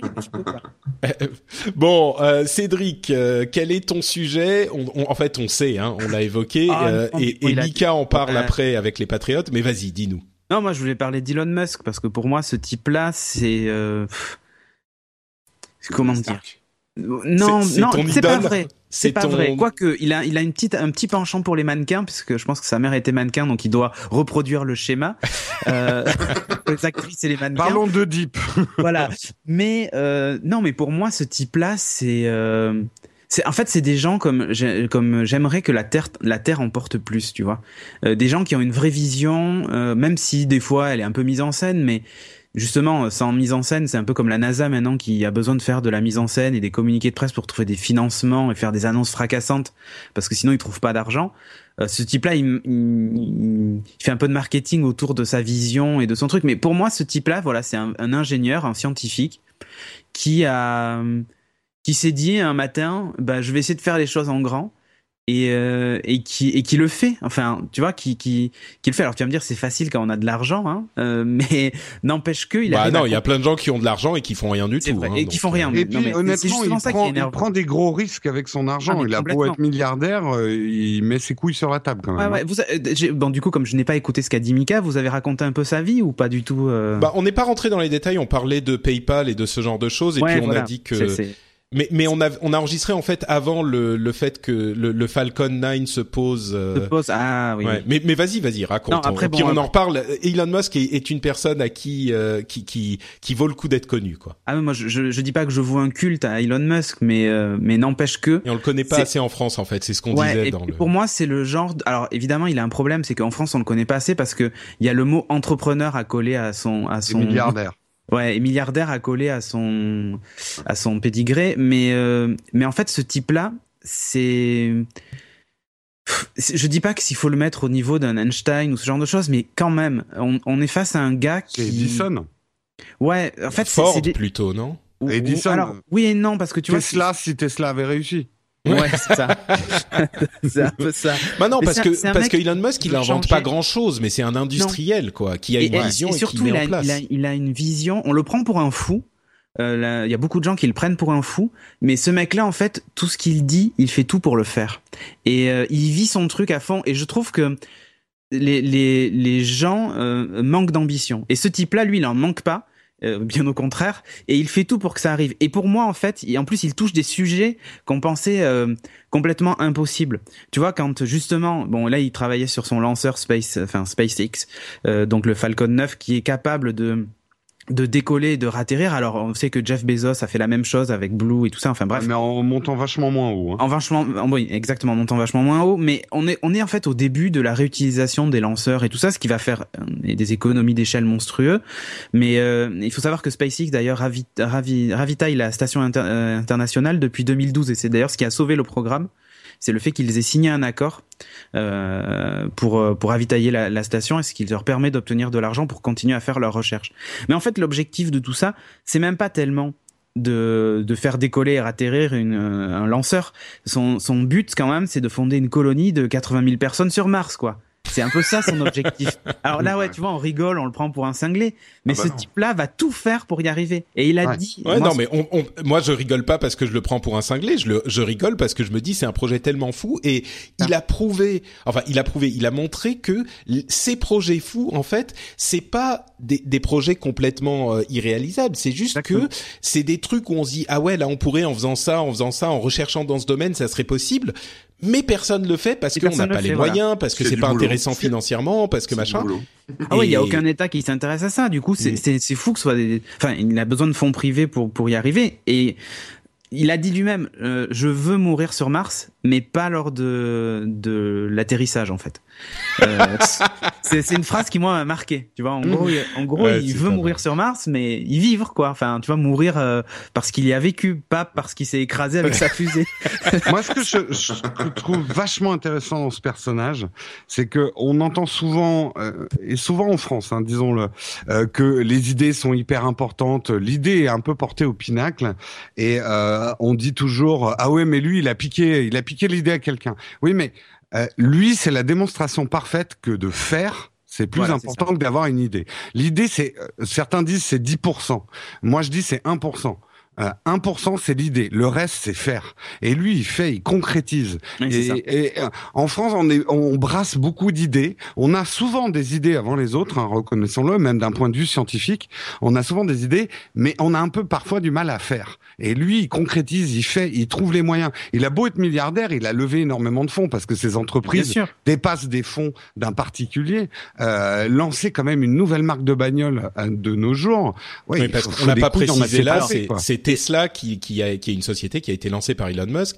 Enfin, il y en a plein de ces sociétés. Non, non, non. En fait, réellement, il, il, a pris possession de la société en 2008, mais elle existait hmm. depuis 2004 et elle était euh, ah, ça je savais pas, d'accord. Ouais, ouais. En fait, lui, il est depuis 2003, on a regardé avec les. Ouais, voilà. en, 2004, en fait, je crois, le Tesla est, est, né et en fait, il, il en prend le contrôle qu'en 2008, en fait. Euh, il a investi aussi dans Solar City, donc une, une boîte qui vend des, des panneaux solaires et tout ça. Son but, c'est de de lutter contre le réchauffement climatique, en gros. C'est, euh, il aimerait sauver la planète, mais il se dit, vu le au train où on va, on n'y arrivera pas. Alors peut-être qu'il faut s'intéresser à Mars. Tu vois, c'est ça son son son plan. Euh, en 2015, quand même, début de l'année, en janvier, il avait surpris tout le monde en dévoilant le, le Powerwall, donc ces batteries de maison Mm. Euh, qui était capable en gros de mettre off the grid, donc du coup non connecté au réseau euh, électrique classique, euh, des maisons, voire même des, des, quartiers ou des villes entières. Et il expliquait que la surface de batterie nécessaire pour alimenter les États-Unis représentait, je crois, une partie du, du Texas, mais c'était infime en fait. Euh, mm. Donc il disait qu'en gros, euh, si tout le monde s'équipait de panneaux solaires et installait ses batteries, alors la démonstration est un peu, euh, c'est un peu un raccourci, mais il a dit en gros pour que les gens comprennent. Hein. et il faut regarder sa conférence de, de janvier, c'est impressionnant parce qu'il monte sur une carte, voilà ce qu'il faut pour alimenter un État ou une ville. Voilà ce qu'il faut pour alimenter une maison en surface. Hein, il parle. Et, et, ensuite, il te montre comment alimenter les États-Unis grâce à ça. Euh, et, donc voilà, il t'explique que grâce à ces, à Powerwall et ces batteries qui stockent justement l'électricité, il a la capacité de, de maintenir une, maison pendant X jours, même sans soleil. Enfin voilà, c'est, je trouvais que la démonstration était impressionnante. Et d'ailleurs, quand j'en avais parlé, je crois, dans Geeking à l'époque, euh, plein de gens dans la chatroom ont dit oh, mais je veux ça chez moi, je veux ça chez moi. Enfin, doucement. Ouais, hein. je crois que il y a aussi, ouais, bah pareil, je crois que tout le monde. Ensuite, il y a un pas entre la démonstration qui est encore un poil théorique et la pratique. Là, ça y bien est, hein. sûr, bien sûr, bien sûr. Livraison, mais, Oui, oui, non, mais je suis d'accord, mais je crois que ça marche pas toujours exactement de cette manière idéale. Et d'ailleurs, là, là, pour le moment, ce qu'ils font, les, les particuliers qui s'en sont équipés, en gros, ils font fonctionner les batteries pendant les heures creuses. Donc elles se mm. chargent pendant les heures creuses, et ensuite, pendant les pleines, ils sont sur batterie. Comme ça, ils font des économies. Euh, bah, bah, ce qui est génial, en fait. C'est le principe. Hein. Mais voilà. Et, donc, si après tu peux être équipé de panneaux solaires, alors le boîtier est pas si grand que ça en plus. Hein. Euh, si tu veux être équipé de panneaux solaires, bah tu peux le faire. Et alors là où c'est ouf, comme d'hab avec Elon, c'est que tout ah ça y est, t'es passé euh, première euh, euh, par prénom. Hein. C'est avec Elon quoi. Elon, c'est un fou, c'est un ouf. Non mais ce qui est incroyable, c'est que tous les brevets sont open source. Et la preuve en est, c'est que quelques mois plus tard, Mercedes, en reprenant les brevets de Tesla pour le Powerwall, a proposé son euh, son Powerwall Mercedes pour bah, pour équiper des maisons et tout ça. Et il les attaque pas en fait. Au contraire, il leur donne, il leur dit mais faites-le. Si vous voulez sauver mm. la planète, faites-le. Tenez, je vous donne tout. Maintenant, investissez et montrez que vous avez envie de faire quoi. Mm. Tu vois bah, Il a compris un truc essentiel sur les marchés, mais que peu finalement comprennent, c'est qu'il vaut mieux un marché sain avec plein de monde que d'essayer d'être le seul sur ton marché quoi. Bah voilà, donc c'est ça que je trouve intéressant. Et puis là, en décembre, donc actualité très récente, hein, il a ouvert donc le, le premier centre sur l'intelligence artificielle, donc OpenAI. Euh, qui regroupe en fait en gros il y a une dizaine de startups qui font de la recherche sur euh, l'intelligence artificielle. L'objectif c'est d'essayer de alors c'est pas de d'annihiler hein, l'intelligence artificielle, la recherche sur l'intelligence artificielle, mais il a très peur de ça il pense que c'est ce qui pourra euh, finalement tuer l'homme. Il a très peur de, de ça. Hein. Et donc, euh, donc ce qu'il dit, c'est qu'on va refaire des recherches là-dessus et on va essayer plutôt euh, d'encadrer les choses. Euh, justement, les fameuses lois sur la robotique et tout ça. Mais en gros, il faut s'adapter au, au, monde réel et réfléchir sur ce qu'on va faire des intelligences artificielles vraiment concrètement. Alors que tout le monde est en train de se dire, bon, on va créer des intelligences artificielles. Lui, il est déjà dans la phase d'après qui est comment est-ce qu'on va s'en servir pour ouais, pas faisons faire pas de conneries. Quoi. Mmh. Faisons pas de bêtises en fait. Ouais. Et donc Et, euh, et c'est pas donc- le seul à être et inquiet c'est sur oui, euh, non, non, et d'ailleurs son, son OpenAI regroupe plein de gens. Hein. C'est pas le, il n'a pas l'apanage de, de l'inquiétude sur l'intelligence artificielle. Hein.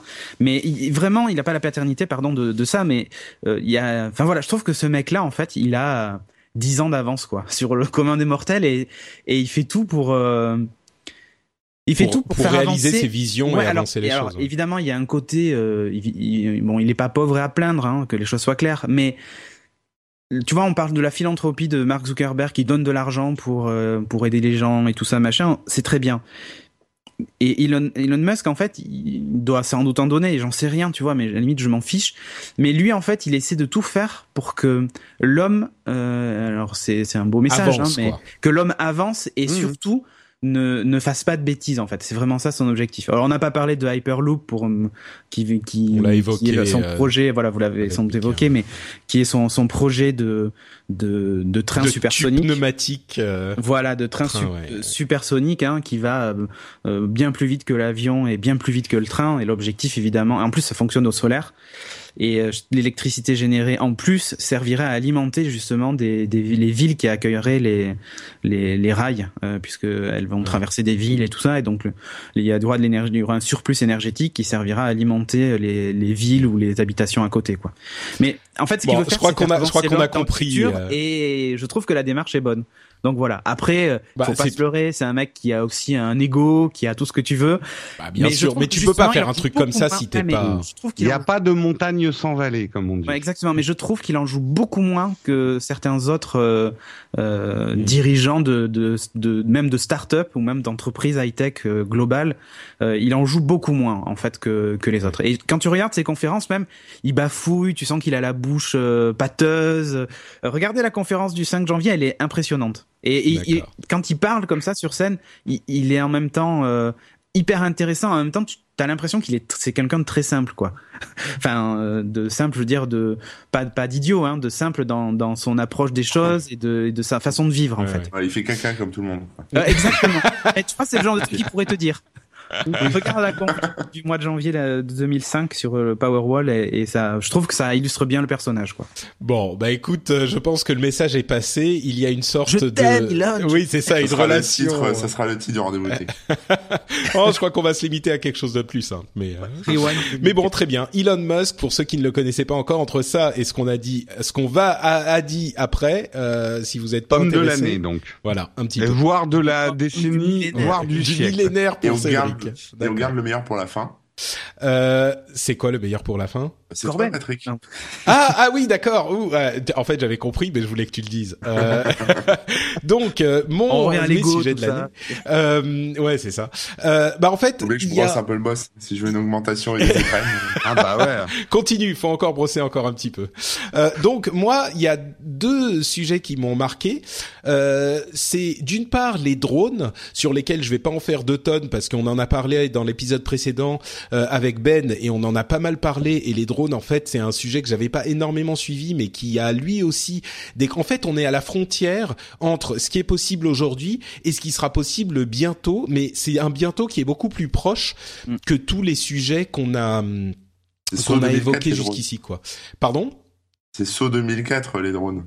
C'est- bah, 2004 ou 2014 euh, Ah, 2004, d'accord. Non, mais en fait, parce que là, on commence à avoir des applications concrètes et je pense que c'est la vision vers 2016 qui est intéressante. Euh, et puis d'un point de vue beaucoup plus euh, industrie et beaucoup plus, euh, euh, on va dire, euh, changement en pratique, euh, je pense que c'est aussi en 2015 l'avènement du streaming de musique, la confirmation que euh, la l'achat de musique est pas non plus euh, ne disparaît pas, mais est en train vraiment d'être euh, détrôné au profit du streaming, avec bien sûr la sortie d'Apple Music, mais pas seulement, euh, et que ce domaine, cette, ce type de d'achat finalement de business ou pardon, de business model pour l'industrie de la musique qui était extrêmement décrié il y a encore euh, un an euh, est aujourd'hui s'est imposé.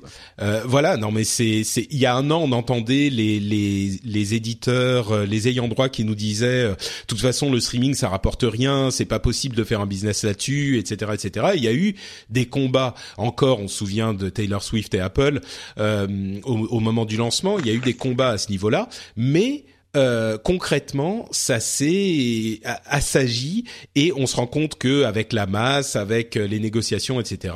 Eh ben, euh, les choses sont inévitables finalement et le streaming est en train de s'imposer. Donc, j'ai trouvé ça très intéressant. On pourrait parler de beaucoup d'autres choses aussi et il y Apple Music ou Spotify moi, j'utilise Apple Music, j'en suis assez content. Euh, je sais qu'il y a beaucoup de gens qui ont qui sont revenus vers Spotify et des gens qui sont restés vers Spotify et qui en sont très contents aussi. Non, moi je suis allé euh, vers Google, moi. Ah oui, oui, bah il y a, y a tout, il y a les trois services, il y en a d'autres, hein, mais euh, mais bon, euh, quel que soit le service qu'on utilise, je pense que tous les gens qui s'intéressent un petit peu à la musique aujourd'hui utilisent un service de streaming. Euh, et il y a eu une, bon, c'était déjà le cas il y a, y a un ou deux ans, mais là, il y a eu la confirmation vraiment que le, le streaming était là pour rester et que c'était le mode dominant, quoi. Euh, et il y a peut-être euh, d'autres sujets que vous avez été surpris de ne pas entendre euh, évoquer ici. Et en fait, pour en parler, je vais parler du petit sondage que j'ai fait sur le site euh, frenchspin.fr. J'ai demandé aux auditeurs de voter, aux gens qui suivaient sur Twitter et Facebook, de voter. Et on a eu des résultats qui m'ont un petit peu surpris parce que le premier le premier, euh, euh, comment dire, le, les gens qui ont voté le plus ont voté pour Windows 10. On en parle euh, dans quelques instants avec Aounchi de Windows 10 et de Microsoft. Donc je vais pas faire trop de temps là-dessus, mais je pensais pas qu'il serait premier. Et ça m'a un petit peu surpris. J'avais donné la possibilité pour aux gens de voter pour euh, trois sujets et Windows 10 est le premier avec 51% des votes, c'est confirmé. Euh, et les deux suivants en fait sont des sujets beaucoup plus qui, qui me surprennent beaucoup qui sont pour moi les deux vrais gros sujets de 2015. Euh, ce sont bien sûr la sécurité informatique euh, et le, le hack, euh, les, les, le rôle de l'État dans tout ça, les backdoors, etc., dont on a beaucoup beaucoup parlé dans l'émission, avec 42% des votes, et la publicité sur Internet, la publicité en général, mais la publicité sur Internet, est troisième avec 34% des votes. on a donc les, ces deux bah, Windows 10 qui était au-dessus. Moi, je pensais qu'il serait euh, un petit peu en dessous et que la sécurité et la publicité viendraient vraiment en premier. Euh, mais bon, ils sont quand même deuxième et troisième, ce qui est pas très étonnant. Encore une fois, on en a énormément parlé euh, au cours de l'année, donc je vais pas, on va pas refaire euh, de, de, discussion dessus. On a couvert en long, en large et en, et en travers et dans, dans diagonale et tout ce qu'on pouvait. Ah oui, parce que ce que vous savez pas, cher auditeur, c'est qu'on a reçu des consignes. Hein. Fallait pas parler de ça. on n'avait pas le droit. On a la censure, et la censure, c'est J'avais décidé que comme on en a tellement parlé pendant l'année, ça ne pouvait pas être nos sujets de l'année parce que ça serait trop redondant. Mais je crois que clairement, ce sont les sujets de l'année euh, sérieux de, qui ont fait l'actualité au plus. Quoi. Quand même que j'ai réussi à parler de piratage de voitures autonomes avec un ah quand même. J'ai réussi à caler un petit truc quand même, tu vois, fallait dire. Et on a parlé que du fait que tu n'avais pas d'adblock sur ton ordinateur. Ah, c'est vrai, c'est vrai. On est arrivé quand même à parler un petit peu des deux sujets. Hein. on a piraté Patrick. Et sinon, euh, les autres sujets, qui est dans l'ordre, on a 30% voitures autonomes, 20% smartwatch, 20% drone à égalité, 16% Elon Musk quand même. Ah yeah bah Après, faut dire que j'ai voté 50 000 fois en changeant mon IP. Hein. euh, 13% pour les tablettes hybrides portables, euh, 11% streaming musique, 8% les femmes dans la tech. On l'a pas euh, évoqué euh, ici. C'est vrai que c'était un sujet qui était dans le background et qui est un sujet important. 7% Bitcoin et, blockchain, on en parle après avec euh, Alexandre, et 5% euh, télévision 4K. Je l'ai mis un peu pour le principe, mais je crois que vraiment c'était difficile d'en faire un sujet principal de l'année, même s'il était là aussi euh, dans le fond toujours présent. Et voilà pour notre bilan euh, de, de des animateurs euh, de 2015. Euh, comme je le disais, on a à la suite. Les meilleurs animateurs de 2015. Donc, vous votez au 3615 bah, Béja.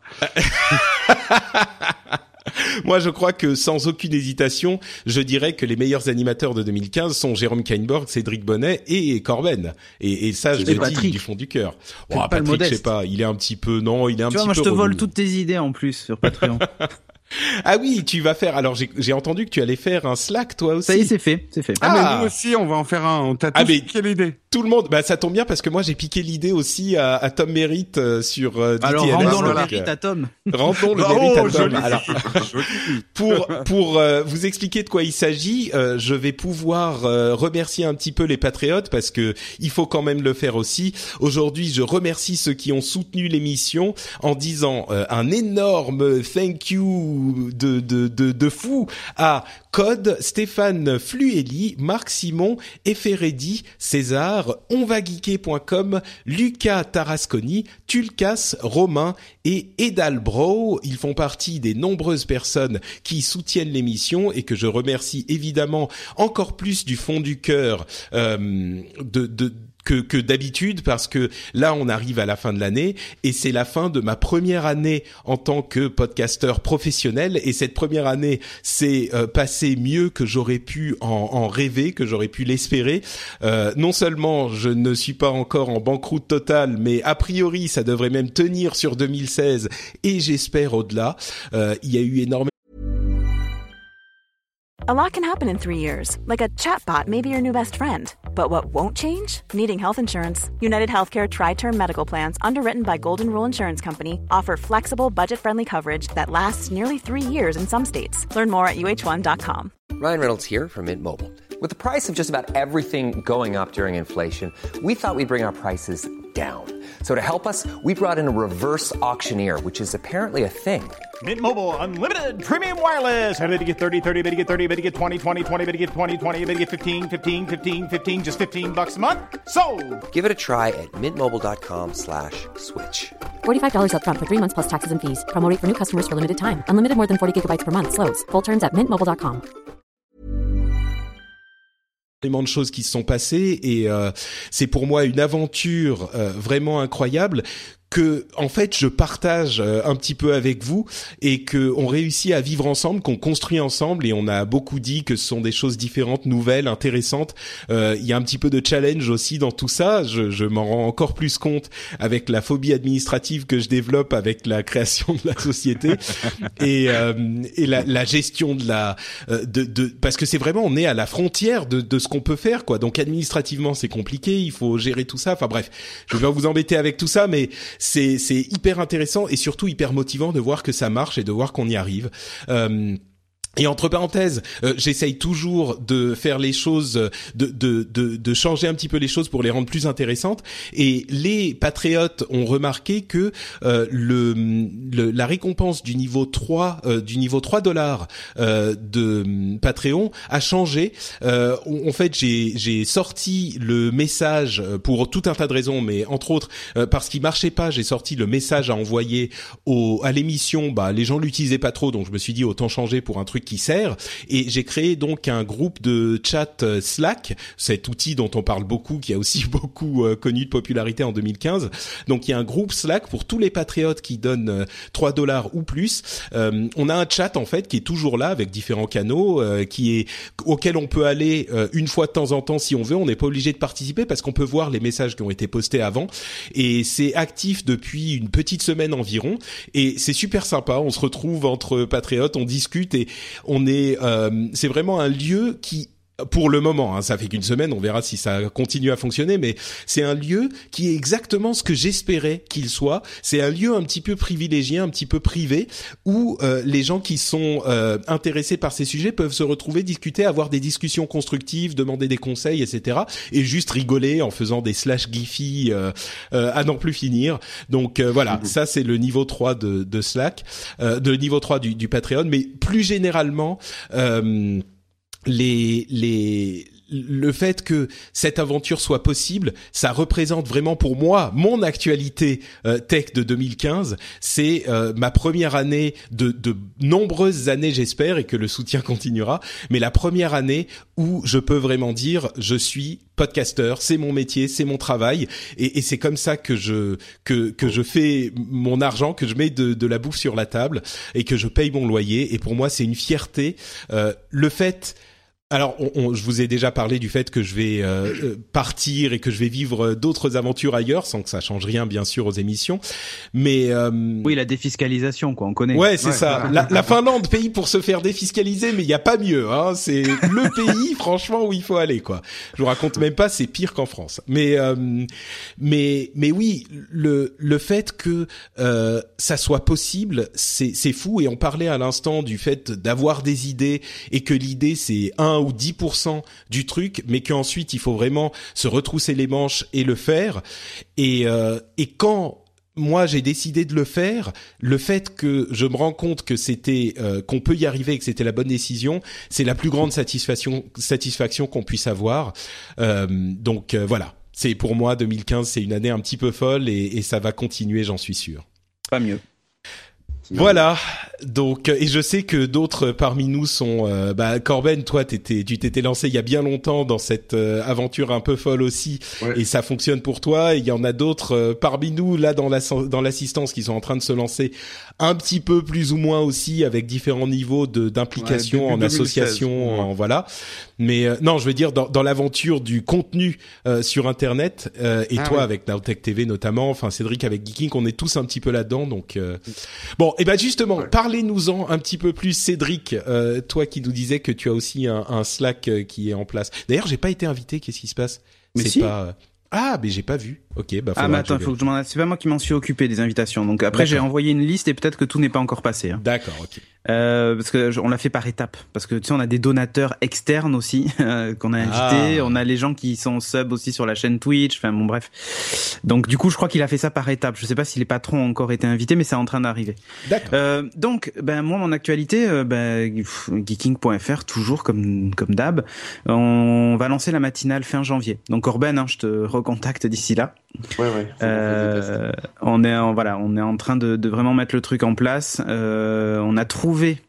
On a, en fait, le financement est, coupé en deux euh, pour la matinale. Donc, on a une partie euh, par euh, par les gens qui donnent et une partie par un, sponsor en fait.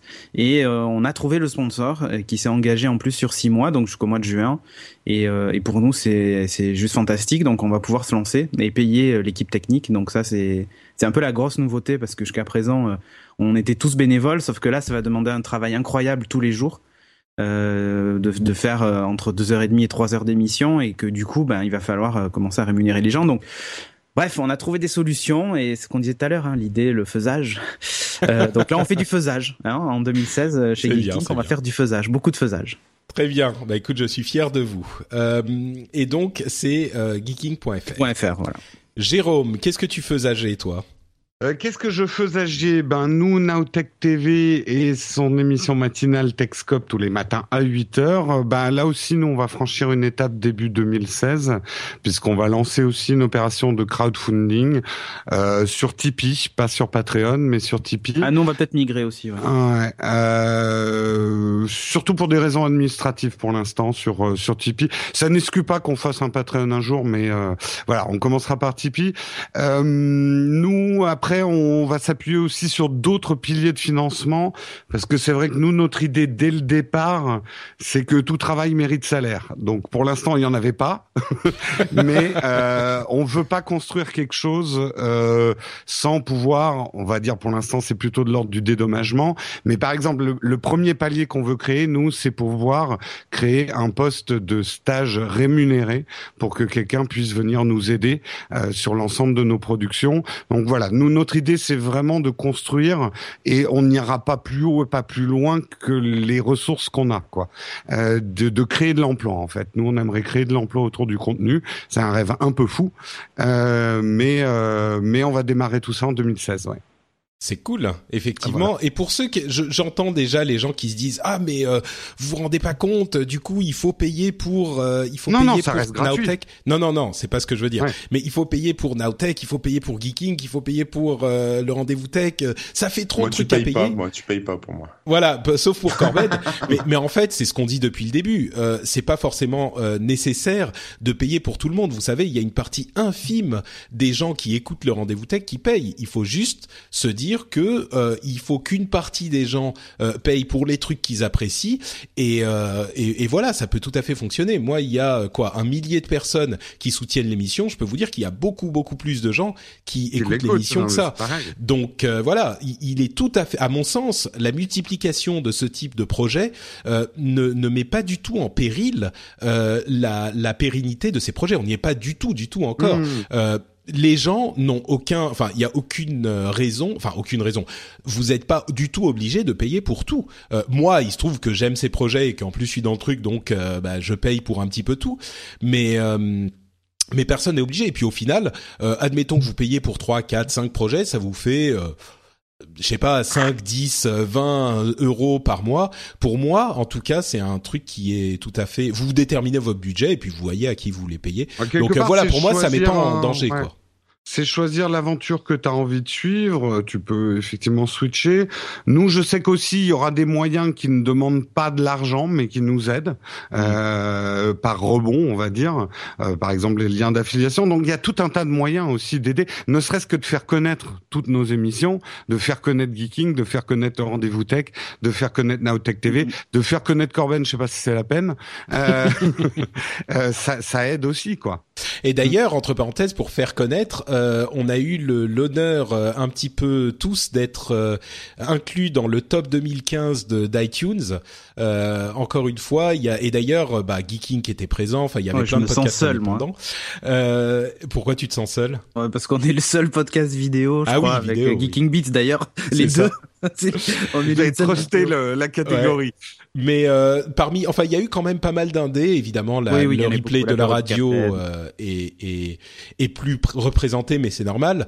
Euh, et puis il y a effectivement l'apéro du Capitaine. Enfin, il y en a plein. Et le rendez-vous jeu était aussi présent, Oui. alors que c'est un podcast qui a à peine un an et il était déjà dans les, euh, je sais plus comment ils ont appelé les classiques. Donc euh, j'étais hyper hyper content que qu'il ait trouvé son public comme ça. Donc euh, le rendez-vous jeu, c'est un petit peu ma fierté de l'année, quoi. Avoir Ah, lancé l'émission il y a un peu plus d'un an et qu'elle soit déjà considérée comme un classique de 2015. C'est que tu fais du bon boulot, Patrick. Bah tout. écoute, euh, moi je suis très, euh, je suis Voilà, jamais voilà, sûr de moi, donc euh, Ou alors tu fais un truc normal et c'est tous les autres autour de toi qui font de la merde. Je sais pas. ça peut être ça aussi. hein. Ça. ouais, non, moi j'aime bien les autres aussi, donc euh, je pense pas que ça soit le cas. Bon, en tout cas, voilà pour moi. euh, mais parlons pas un peu de Corben. On lui a même pas donné la parole, le pauvre. Ah ouais, bah moi je vous écoute et ce que je peux vous dire c'est que c'est pas ça qui va vous rendre riche, mais au moins on fait ce qu'on aime et c'est c'est le principal. c'est sûr. Non bah moi je C'est vrai, on fait grave. des choix. Ouais. Moi j'ai choisi la voie obscure de la publicité, donc forcément euh, voilà, je suis sur un autre axe, mais euh, je pense que je pense qu'on peut faire de la pub qui soit euh, bien qualitative et enfin qui soit même pas de la pub, qui soit du contenu euh, sponsorisé dans le sens où par exemple là j'ai fait un contenu sur les tout ce qui était failles 0D, donc là tu vois Patrick, je parle de sécurité et de pub en même temps, je vais me faire tuer. Très bien, très bien. Euh, mais bon, je parle de, j'ai, j'ai fait un super dossier là-dessus. C'était sponsorisé par une société qui fait des antivirus et, euh, et les gens ont adoré parce qu'ils ont appris plein de trucs, etc. Il y avait peut-être euh, trois lignes sur l'antivirus et puis et puis voilà. Donc euh, c'est notre moyen aussi de faire de, de faire voilà de se rémunérer aussi là-dessus quoi. et, Voilà. Et moi, oui. et donc oui, on peut te retrouver. Ah bah moi sur le blog, hein, comme d'habitude, corben.info, sur Twitter, Corben, et sur euh, Snapchat et Instagram, euh, Corben00. Magnifique. Pour ma part, c'est Note Patrick sur Twitter, FrenchSpin.fr pour découvrir toutes ces émissions dont je vous parlais, dont euh, Positron qui vous réserve peut-être quelques petites surprises qui pourraient vous plaire si vous avez apprécié cet épisode, et euh, Upload qui vous réserve peut-être une petite surprise si vous avez apprécié cet épisode et si vous aimez les trucs qui font ta ta ta ta ta, ta, et si euh, aussi vous aimez le rendez-vous jeu, et ben vous pouvez le retrouver là-bas. Et donc c'est terminé pour cet épisode, sauf que, comme je vous le disais, il y a la deuxième partie bonus avec les patriotes qui nous ont fait l'amitié d'enregistrer une, une partie allez qui fait bien 40 minutes quoi où on discute des autres sujets qui leur ont paru importants. Donc euh, eh ben écoutez, je vous remercie tous et on se retrouve euh, immédiatement pour cette deuxième partie. Bise à tous. Ciao. Ciao. Ciao tout le monde. Et nous voici donc dans la partie communauté animation patriote de cette émission.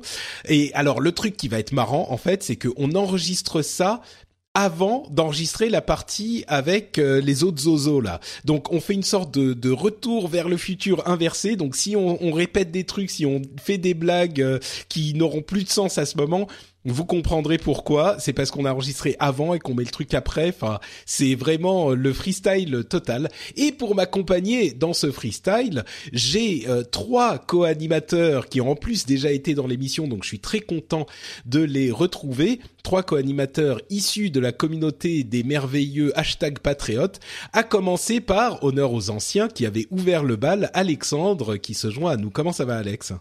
Bah écoute, ça va bien. Bonjour, bonsoir à tous. Très bien. Donc, Ravi de revenir. Mais oui, mais c'est ce que j'attendais en fait. Tu vois, j'ai dit, euh, euh, est-ce qu'il est content ou pas? Ok, c'est Je suis ravi, je suis ravi. Super, merci d'être là. Euh, on a également l'inénarrable Aounchi qui se qui se joint à nous. Comment tu vas? Ça va très bien. Ouais, tu nous tu, bien. Tu disais euh, juste avant le- l'enregistrement que euh, tu as eu le plaisir euh, d'accueillir dans ta famille un deuxième euh, enfant il y a quoi une dizaine de jours. Donc en fait, tu dors plus quoi, c'est ça? Ouais, c'est ça. C'est à peu près ça. Si, dors. si, on dort, on dort avec des enfants. Juste, il se réveille tous les trois heures parce qu'il veut un biberon. Ouais, c'est ça, c'est ça. Donc tu tu dors par intermittence, on va dire. C'est ça. Et enfin, le troisième, c'est euh, l'inénarrable, j'ai déjà dit inénarrable pour Onchi, je crois, euh, l'inénarrable Mika, euh, dont j'aime bien me moquer gentiment dans l'émission. Euh, comment ça va, Mika? Tu, tu es en Ça va forme? très bien. Bon, tu, tu as tu as refusé. Je voulais te faire parler de Windows euh, dans Non, cette partie, non. mais t'as t'as refusé obstinément de te conformer aux stéréotypes que je veux euh, instaurer de toi. Donc, euh, je t'en veux un petit peu, je t'avoue. Mais non, mais non. bon, ça va bien se passer. Allez. Euh, eh bien, écoutez, commençons donc cette, euh, ce passage en revue euh, du côté des Patriotes de l'année euh, 2015. Alors, euh, comme euh, je l'expliquais dans le normalement, si tout va bien, dans la partie précédente, on va pas tout passer en revue non plus, Euh, mais on va parler des sujets qui vous ont le plus marqué. Et euh, bah, tant qu'à faire. Euh, C'est, on va commencer avec Aounchi parce qu'il a le sujet euh, qui est le, qui a été plébiscité par le, euh, le sondage que j'ai fait sur le site euh, du rendez-vous tech. Euh, pour toi, le truc qui t'a le plus marqué, Aounchi, c'était Windows 10. Est-ce que tu peux nous expliquer pourquoi, pourquoi c'est celui qui a le plus retenu ton attention? Pourquoi Windows 10 Parce que Windows 10, c'est un peu la symbolique du, du retour du mort-vivant. Microsoft, c'était un peu le mort-vivant depuis des années sur la société qu'on disait mais non, on fera plus rien, ils font plus rien, ils sont nuls, ils sortent Windows 10, Windows 8, ils ont rien compris, euh, c'est enfin c'est n'importe quoi leur truc. Et là, ils arrivent Windows 10 et on ne sait pas pourquoi ils ont fait un, un, un marketing de ouf et ils sont devenus hype. C'est simple. C'est devenu presque la société la plus cool. Microsoft est devenu cool en un an. C'est Juste parce que c'est gratuit. Ah, oh, je suis pas sûr que ça soit que ça. Hein. La Satya On verra Mania, quand ça sera payant. Ouais, on verra, on verra. Mais moi, franchement, je crois que ça va plus loin que cette opération euh, qui, qui encourage les gens à, à et même qui parfois, on peut le dire, qui force les gens presque euh, à se à, à se mettre à jour. Mais c'est vrai qu'on en a parlé un petit peu dans l'émission, euh, et tu fais bien de le, de le resignaler, Aounchi, il y a cette Satya Mania incroyable euh, qui fait que euh, Microsoft est vraiment re- revenu sur le devant de la scène, et au-delà, si on élargit un petit peu le sujet de Windows 10, euh, le, le, la, le regain en popularité de Microsoft est assez incroyable. Moi, je me souviens que je disais euh, depuis des années, il faut pas enterrer Microsoft. On sait jamais, c'est une énorme machine, ils ont énormément de potentiel et on sait jamais comment ils vont revenir. Bah, il a fallu que euh, qu'il euh, qu'il laisse Change de sur le tête. côté de la route euh, Steve Ballmer. Non, tu tu, tu l'attribues à autre chose, Mika? J'ai pas bien entendu. Non, j'ai dit qu'il change de tête. Parce Ouais, c'est ça. que Satya Nadella a insufflé un, je pense, euh, enfin, il y avait beaucoup de critiques qui disaient que beaucoup de choses qu'on apprécie aujourd'hui, qu'on, qu'on, qu'on, pardon, qu'on donne au profit de Satya Nadella avaient été commencées par Balmer, mais comme il y a eu un changement de tête et que ces projets ont vu le jour, on les a attribués à Satya Nadella et donc ça contribue à sa, à son gain de popularité.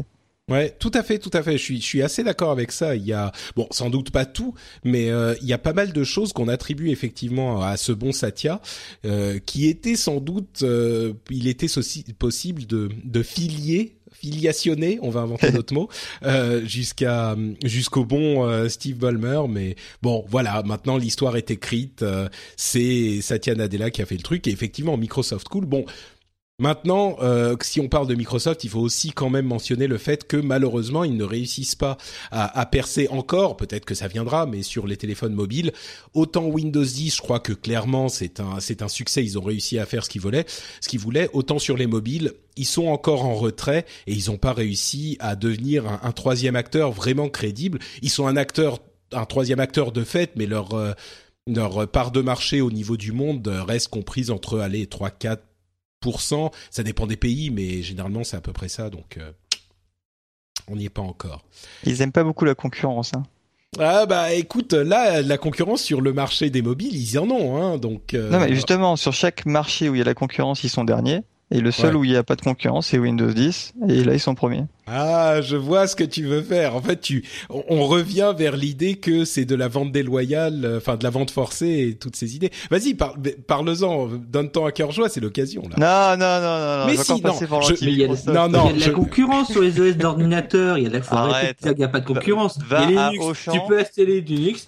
Ah non, ça c'est ça Non, s'appelle non, la distribution. Ça ne veut pas Non, non, dire. non, non, non. C'est celui le- qu'on distribue le plus. Ça ne Bah. veut pas dire qu'il n'y a pas de concurrence. Je te rappelle Oui. que tu peux aller chez l'Apple Store. Donc là, c'est effectivement un magasin que tu trouves comme celui de Auchan. Tu n'as, voilà, tu vas chez Apple, tu peux avoir des ordinateurs qui ne sont pas sous Windows. Et aussi, l'autre partie, et je pense que c'est ça que tu pensais à Linux, mais Linux, bah oui, bah faut peut-être qu'ils fassent un peu de pub aussi, les mecs. Hein. Non, non, Mais non. c'est c'est c'est intéressant parce que Linux a effectivement été mis en vente sur certains ordinateurs, notamment les Dell, mais mais on- parle souvent de tout ça et je crois qu'on a nous euh, souvent l'occasion de donner notre euh, côté de l'affaire. Donc j'aimerais bien justement, puisqu'on parle de Microsoft et de Windows, que Mika tu nous expliques, bon en deux minutes, hein, en mots simples, quel est euh, ce problème de la vente forcée dont parlent beaucoup les défenseurs du libre et, qui se sentent oppressés justement par ces ces choix qu'oblige à faire Microsoft? D'accord. Je vais donner juste un exemple simple pour faire simple. Mon père, lui, il est pas Linuxien euh, pour un bout, d'accord? Il est plutôt Windowsien. D'ailleurs, c'est pour ça que j'étais Windowsien également avant. C'est normal, c'est la culture personnelle. Euh, il a voulu acheter un ordinateur il y a quoi? Il y a deux ans à peu près. Lui, il arrivait, il avait son parc de jeux qu'il avait acheté légalement, les boîtes, etc., et se retrouve à acheter un PC. Il va à son boulanger habituel, il demande un PC sous Windows 7, puisque lui, il suit pas trop l'actualité, Windows 8 et tout, ça lui était passé au-dessus, quoi. On lui dit, bah non, désolé, vous pouvez pas acheter de PC sous Windows 7. Il dit, bah oui, mais moi, j'ai mes jeux et tout, je veux qu'ils marchent, etc. Moi, je veux un PC sous Windows 7. Il dit, désolé, vous ne pouvez pas actuellement, je vous vends un PC sous Windows 8. Il dit, bon, ok, euh, je connais pas Windows 8, euh, je verrai bien. Bon, outre le fait que c'était Windows 8.0.0, hein, pas le 8.1. Donc, outre le fait qu'il a été complètement paumé, qu'il m'a appelé un peu en pleurs euh, pour me dire qu'il était en galère, mi- mis à part ça, le problème qui l'emmerdait sérieusement, c'est que ces jeux, certains de ces jeux ne fonctionnaient pas. Du tout. Donc obligé d'appeler un autre cousin qui lui est plus Windowsien pour essayer de les faire marcher, rien à faire. Et euh, sur le site officiel de Microsoft, quand on cherchait son jeu, on voyait qu'effectivement il n'était pas compatible avec Windows 8. Donc au final, ce qu'il a dû faire, c'est aller sur Amazon et acheter une licence de Windows 7 Pro qu'il a dû installer sur son PC.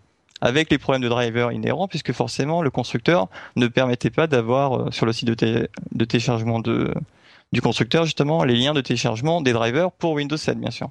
Donc euh, en plus des galères habituelles pour avoir les drivers de son PC qu'il avait acheté légalement et de son Windows 7 Pro qu'il avait dû acheter, il aura payé quand même au final deux fois la licence de Windows, alors qu'à la base, lui, ce qu'il voulait, c'était pas d'avoir Linux, c'était juste de pouvoir dire je ne veux pas de Windows 8, je veux mettre Windows 7 qui était encore en vente.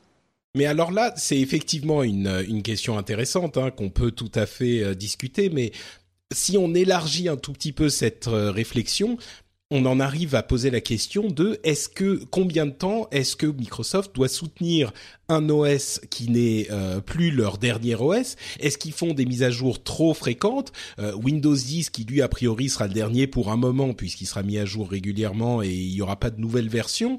Euh, Est-ce que c'est pas une solution à ça? Mais là, quand ils essayent de faire la mise à jour entre guillemets forcée vers Windows 10, les gens sont aussi mécontents, parfois avec raison. Euh, c'est un sujet vraiment complexe et on, on en discutait euh, avec les les patriotes dans notre séminaire euh, trimestriel là il y a pas quelques dizaines de minutes. Et la conclusion à laquelle on est arrivé, c'est que oui, il y a plein de problèmes qui, euh, qui, qui sont connexes à toute cette problématique, mais le truc principal, c'est que quand on fait les mises à jour automatiques, on préserve la, la sécurité du système. Autant que possible parce qu'on sait qu'il y a toujours des failles qui sont découvertes et que les gens entre guillemets normaux euh, n'ont pas la, le, le réflexe de euh, mettre à jour leur OS même quand on leur met une petite pop-up euh, mettez à jour maintenant c'est important machin ils le font pas. Donc c'est pour ça que on se dirige on l'a vu avec les mobiles, on se dirige vers cette, euh, ce modèle des mobiles où les mises à jour se font de plus en plus automatiquement c'est, ça découle un petit peu de cette idée, l'idée de se dire, ben, on vend plus trop Windows 7, on essaye de faire passer les gens à Windows 10, etc.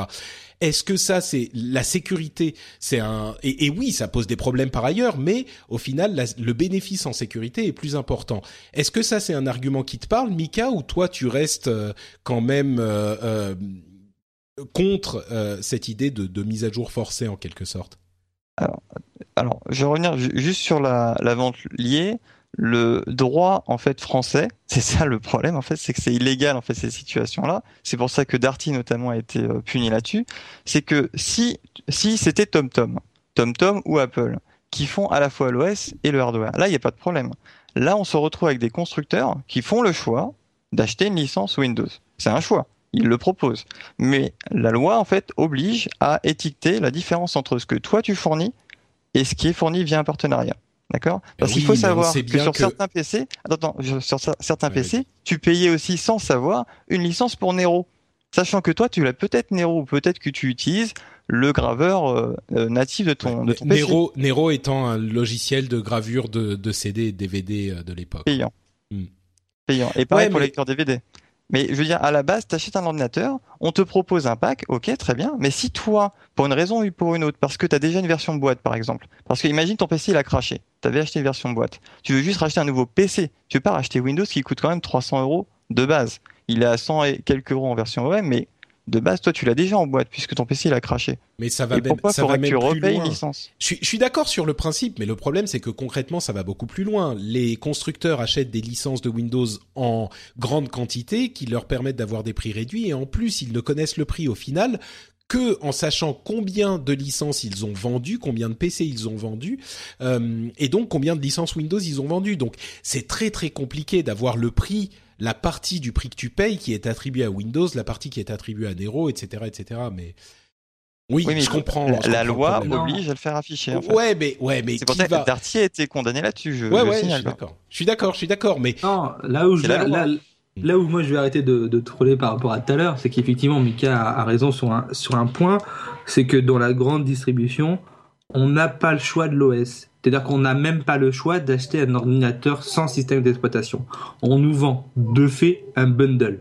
Oui, mais enfin, c'est comme te vendre une voiture sans les roues, euh, ça n'a pas de ah, sens, non, non, je comprends pas, Non, non, non, c'est pas pareil. Mais que si, ta voiture, tu, elle est son... Tu peux non. même pas sortir du garage. Oui, mais l'ordinateur sans le sans l'OS, oui, tu peux ensuite installer Oui, mais tu li, peux en Linux avoir dessus. Ouais, bah, mais... tu peux en avoir, tu peux avoir Linux et tu peux aussi euh, effectivement avoir acheté euh, un Microsoft en version euh, boîte. boîte. et vouloir le réutiliser. Ouais, enfin, ouais, ouais. c'est euh, pourquoi oui, est-ce mais que tout ça, c'est des cas. Mais c'est des c'est des cas qui sont tellement euh, de franges euh, que la, la plupart des gens, enfin les gens normaux entre guillemets, d'une part ils veulent pas de Linux et ensuite c'est la poule et l'œuf. Je suis d'accord, mais bon, on, on, en, en, tout cas on a. Ouais, vas-y Alex. juste un peu Patrick euh, par rapport à si on, on fait l'analogie avec la voiture, c'est comme si on, on, forçait les constructeurs de voitures à nous dire le prix des pneus ou de nous fournir des, des voitures sans pneus en fait quand on en achète des neuves en fait. C'est vrai que ça aurait pas de sens pour les utilisateurs qu'on mette, euh, qu'on qu détaille toutes les pièces, parce qu'ils font que des partenariats dans, dans l'industrie automobile. Donc il faudrait qu'ils nous mettent tout le détail des pièces, et les gens après ils comprendraient pas pourquoi euh, un constructeur, lui par exemple, il a des accords cadres pour, pour acheter ses pneus. Pourquoi euh, un pneu que lui va acheter 100, 100, euh, 100, 100 euros euh, sur, euh, sur un site de pneus, euh, comme le constructeur a un accord cadre, il va, il va le payer peut-être, je sais pas, 30 ou, ou 20. Et ça, ça perturberait les gens, ils comprendraient pas. Et puis ça, ça, ça aurait pas de sens de, de proposer des voitures sans pneus, sans volant, enfin tout acheter, avoir la possibilité de tout acheter en pièces détachées, je veux dire en fait. Et pour info, les pneus, tu peux les faire changer. hein. J'ai acheté une voiture il y a pas longtemps et j'ai demandé à avoir des Michelin. Juste Oui, pour info. non mais d'accord, mais on peut. mais tu peux on demander. Mais, mais tu sais qu'il y a Même- tous les pas constructeurs, tous les constructeurs. C'est pas vrai ça ce que tu dis, Bika. Il y a des constructeurs qui te proposent d'acheter ta machine avec Linux. Et Dell Je a fait dans Windows, euh, dans Windows, dans les, dans les magasins, pour mais le oui, mais mais le problème, la raison pour laquelle ils le font pas, si on va au bout du truc, la raison pour laquelle ils le font pas, c'est que les machines sous Linux, euh, tu disais ton père euh, qui voulait euh, récupérer 7. tous ses jeux sous Windows 7, euh, si on lui avait vendu, s'il savait pas exactement, on lui avait dit ah mais monsieur regardez vous avez Linux, ça marche très très bien et euh, vous pouvez l'acheter, ça coûtera moins cher qu'avec Windows, et ben il aurait été content pour ces jeux. Donc Non, non, c'est- pas ça je dis. Je- moi, je parle, je prône pas Linux. hein. Moi, je prône le choix de pouvoir dire je ne veux pas de l'OS. Ouais. Point. C'est- C'est-à-dire, juste pour information, dans la, dans la, dans le contrat d'utilisation de Microsoft, la, la CLUF, CLUF, juste pour information, c'est marqué clairement de, dans le contrat de Microsoft, je précise, hein, je je troll pas là-dessus, que si on n'accepte pas les conditions d'utilisation de l'OS, on peut demander à se le faire rembourser auprès de celui qui nous l'a vendu. Juste Ouais, pour ouais. information. Et là, le problème que tu as, c'est que quand tu achètes un PC maintenant, tu n'as même plus le code, le, le SN, le numéro de série, à rentrer lors de ton installation. Pourquoi? Parce que au niveau du BIOS, c'est déjà marqué. Donc, un, on te demande, on te demande même plus de signer la CLUF. Donc, à la base, tu signes un contrat sans le savoir.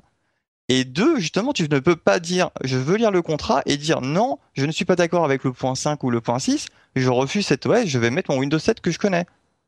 Donc c'est Eh bien, au niveau légal, on est carrément pas légal quoi.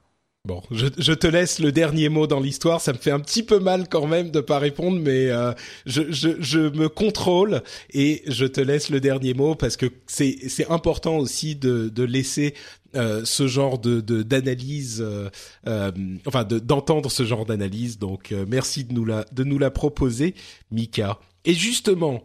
de quoi de quoi tu voulais nous parler comme sujet qui t'a le plus marqué toi Alors moi c'était Elon Musk. Alors Elon, j'ai un truc- ouais. Et, et pardon, Elon Musk. Alors je viens de remarquer un truc tout bête que je savais pas sur lui, c'est qu'il vient également d'Afrique du Sud, comme euh, mon cher euh, Mark le patron de l'ex-patron de Canonical, Ubuntu pour savoir. Allô? Ubuntu. Oui, oui, oui, si, si. Ah non, mais euh, non, mais on pas avoir de ré- réaction. Non, je veux Mais dire, ça où- fait quand même. Attends, attends, ref- refais-la, refais-la. Donc le disais, je, je viens de découvrir que Elon Musk euh, vient également d'Afrique du Sud, comme le patron de Canonical, de le distributeur de Ubuntu. Oh Ah, mais c'est fort la quand même. réaction.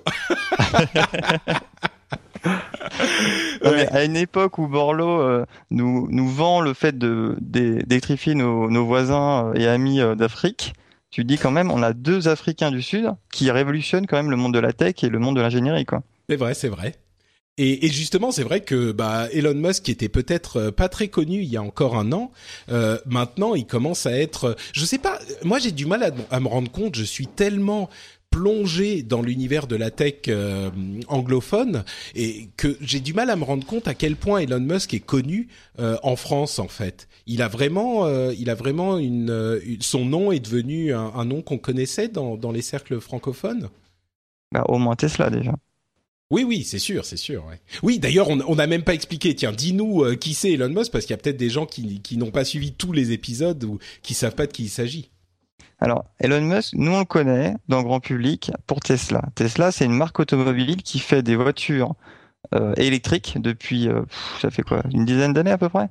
Ah, Mais ça fait est- si longtemps. J'avais l'impression que ça fait Bah, 4-5 je pense ans. que ça fait, euh, bon, ça fait peut-être 4-5 ans. Franchement, j'ai pas regardé les chiffres. Mais je veux dire, ça fait très longtemps qu'ils font des voitures électriques et c'est les seuls à proposer des voitures électriques qui sont sexy. Parce que a- actuellement, quand on parle de voitures électriques, on pense soit à la Twizy de Renault, soit euh, au modèle hybride de Toyota, etc. C'est jamais des voitures très jolies.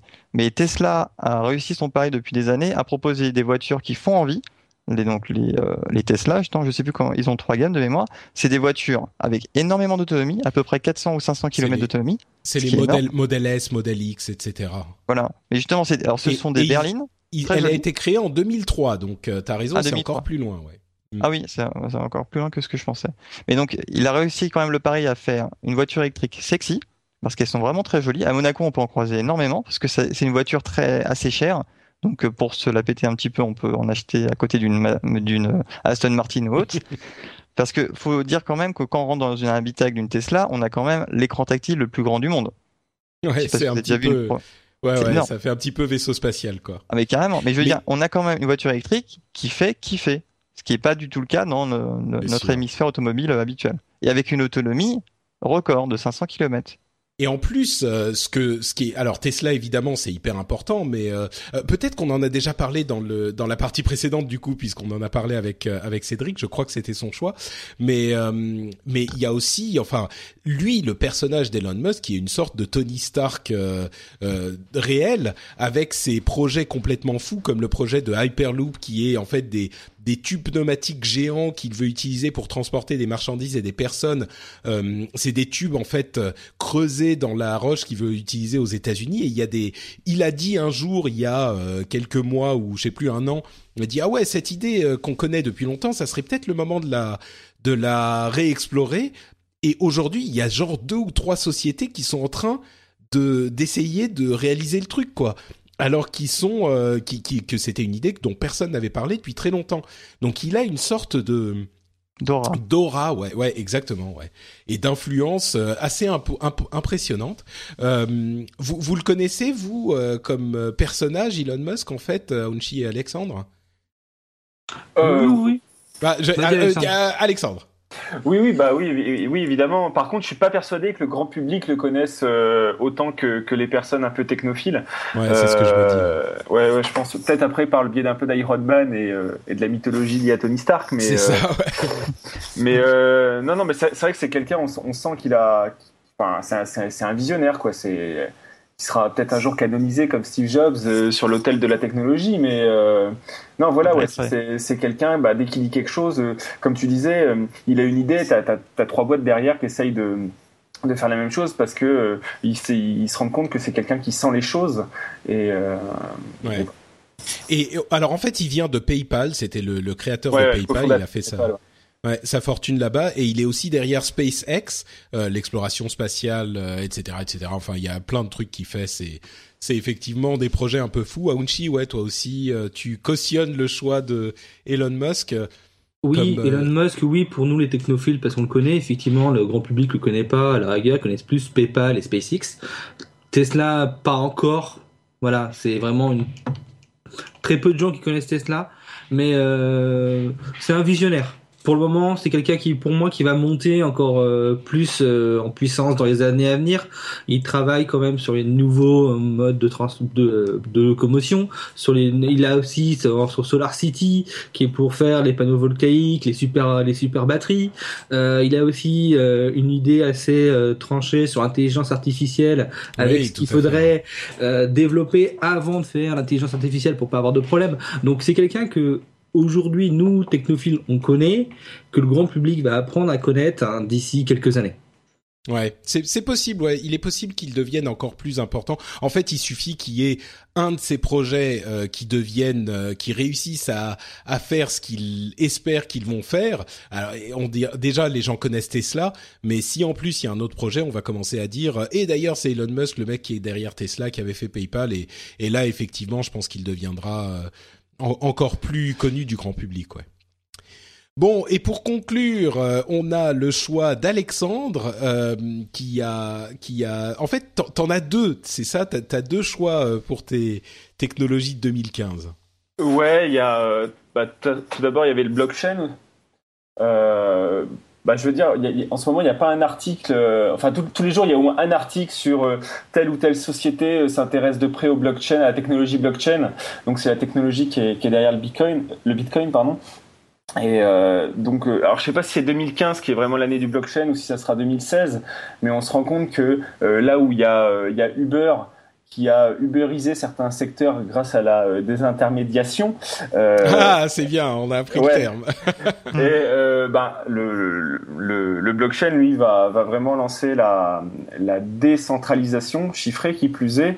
Et euh, à terme, on peut imaginer qu'il y a certains secteurs, euh, là où il y a besoin d'un tiers de confiance, bah, qu'en fait, on, on, payera plus très cher pour avoir, par exemple, je, pense, je prends un exemple je sais pas, je dis n'importe quoi, les, les, les, notaires, par exemple, qui sont là pour être un tiers de confiance, pour valider des actes, mais en fait, bientôt, ça sera le réseau qui, d'une manière décentralisée, pourra euh, dire tel acte a eu lieu euh, de manière sûre et vérifiée par euh, plus de la moitié du réseau, quoi. Ah, c'est ça qui, ouais, c'est ça qu'il faut expliquer en fait pour le blockchain pour les gens qui ne comprennent pas euh, ce que c'est derrière la technologie Bitcoin, il y a énormément de choses qui se passent, mais il y a un élément qui est, euh, bah, comme tu disais, hyper important et qui euh, est en train d'être euh, utilisé, appliqué à plein d'autres domaines, c'est cette partie du blockchain. Le blockchain, c'est quoi? C'est le registre de Bitcoin. Et ça dit quel Bitcoin a été envoyé à qui, et c'est a priori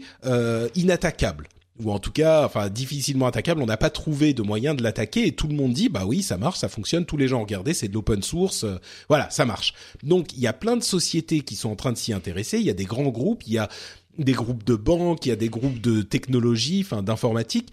Qui, sont en, en train d'essayer de développer des versions du blockchain pour l'appliquer à d'autres choses. Et alors, il y a des problèmes avec le blockchain. Tout le monde doit avoir l'intégralité du registre euh, et c'est hyper compliqué. Ça devient plus ça grossit, plus c'est compliqué, etc. Mais il y a sans doute des solutions qui vont être euh, appliquées. Mais effectivement, cette idée de la validité d'une transaction qui puisse être euh, certaine par un moyen informatique, ça peut avoir des conséquences qu'on ne peut même pas encore aujourd'hui vraiment percevoir et imaginer. Pour le, le, secteur de la banque, par exemple, il y a plein de banques qui s'intéressent à ça, et c'est presque étonnant qu'ils s'y intéressent aussitôt. On a l'impression qu'ils ont vraiment compris euh, les, leçons qui ont été euh, administrées à d'autres euh, domaines de d'autres industries. Là, ils s'y intéressent très tôt et ils sont en train de développer leurs propres solutions pour explorer, pour voir si ça peut être utilisé pour d'autres choses. Donc, ouais, les blockchains, ça, c'est c'est un petit peu le sous-marin, je trouve. On l'évoque par-ci par-là, on le voit sortir de temps en temps, mais on se rend pas compte à quel point ça risque de d'être hyper important à l'avenir. Bah, je pense que si les banques l'évoquent pas plus clairement, euh, c'est parce que sans vouloir faire de jeu de mots, ça donnerait du crédit justement à la technologie et donc au Bitcoin. Et, peut-être que ça les inquiète un peu de se rendre compte qu'il euh, y a une monnaie euh, Décentralisé, oui. Décentralisé qui existe. Et puis on voit qu'il y, y, y, y a, déjà des startups qui existent euh, pour, par exemple, la, la, signature de contrat, pour faire de la vérification de signature de contrat, ou pour euh, tout ce qui est propriété intellectuelle, pour pouvoir dater euh, avec précision quand, quand, quand, une chose a été créée. Enfin voilà, il y a, y a énormément de, de, de, secteurs différents qui peuvent appliquer cette technologie. Ouais. Effectivement, ouais. Bon, euh, quelque chose à ajouter sur le blockchain ou on passe au deuxième sujet, Onchi, Mika, sur le blockchain? Oui, vas-y. Non? Bah écoutez, on, on, a peut-être tout dit. Euh, le, le, deuxième sujet donc que tu voulais évoquer, je suis sûr qu'il aura été évoqué par les les petits jeunes euh, avant, encore que c'est c'est pas 100% certain. Euh, C'était les smartwatches. Ouais, alors euh, il y, a, y, a, y, a, un an, j'ai utilisé pendant un an une, une, une LG Watcher Android euh, Android Wear. Euh, et euh, bah en fait, j'ai revu récemment une vidéo que tu avais fait sur Naotech TV avec euh, avec Jérôme. Et alors moi, c'est vrai que moi j'ai trouvé ça rapidement indispensable. Et euh, contrairement à vous, quand je l'oubliais le matin, je me sentais nu presque. En fait, moi je, moi je trouve ça vraiment génial. Et j'ai pas mal de, de, collègues autour de moi qui en ont et qui trouvent ça qu'on trouvait ça indispensable. Et je, je pense que euh, comme d'habitude avec tout avec ce genre de technologie euh, maintenant qu'Apple est arrivé sur le secteur euh, ça va ça va se développer. Alors pareil peut-être pas bon cette année c'est peut-être pas la bonne année mais je pense que ça de toute façon je crois qu'il y a une étude ce matin qui a dit que d'ici 2019 ça allait je sais plus les parts de marché vont vont énormément monter en termes d'adoption des des smartwatches Bon, l'Apple Watch, euh, visiblement, ça n'a pas été un, un, grand succès comme toutes les premières versions d'Apple, euh, mais euh, mais voilà, de toute façon, c'est quelque chose qui va se développer et Toi, t'as mordu, aura... quoi. Ouais, voilà, et puis voilà, donc là on est l'année l'année 1 et voilà, de toute façon c'est quelque chose qui va se démocratiser. Et même on voit les grandes marques, Breitling, Swatch, qui vont s'y mettre euh, enfin qui, qui, sont déjà mis pour Breitling. Là, j'ai vu euh, Swatch qui y travaille. Donc, elles ont toutes compris. Elles veulent pas rater le, le virage comme euh, certaines autres euh, périphériques par le passé. Euh, ils veulent pas rater le virage et ils sont en train de s'y mettre. Donc, à terme, de toute façon, on n'aura plus que des smartwatches. Et, et donc, ça aurait été en 2015. Ouais toi ça t'a toi ça t'y as vraiment euh, accroché vous vous êtes euh, vous souscrivez à cette vision de, de des smartwatches euh, les petits jeunes? Moi j'ai une Casio toute bête, elle est juste digitale, mais c'est tout. Donc toi t'accroches pas à Unshi, toi smartwatch, tes clients?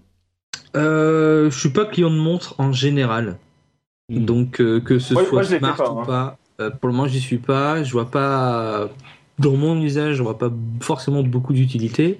Après, oui, c'est certainement un produit extrêmement intéressant. J'en vois effectivement autour de moi qui en ont différents. Je vois du Pebble, je vois autre chose.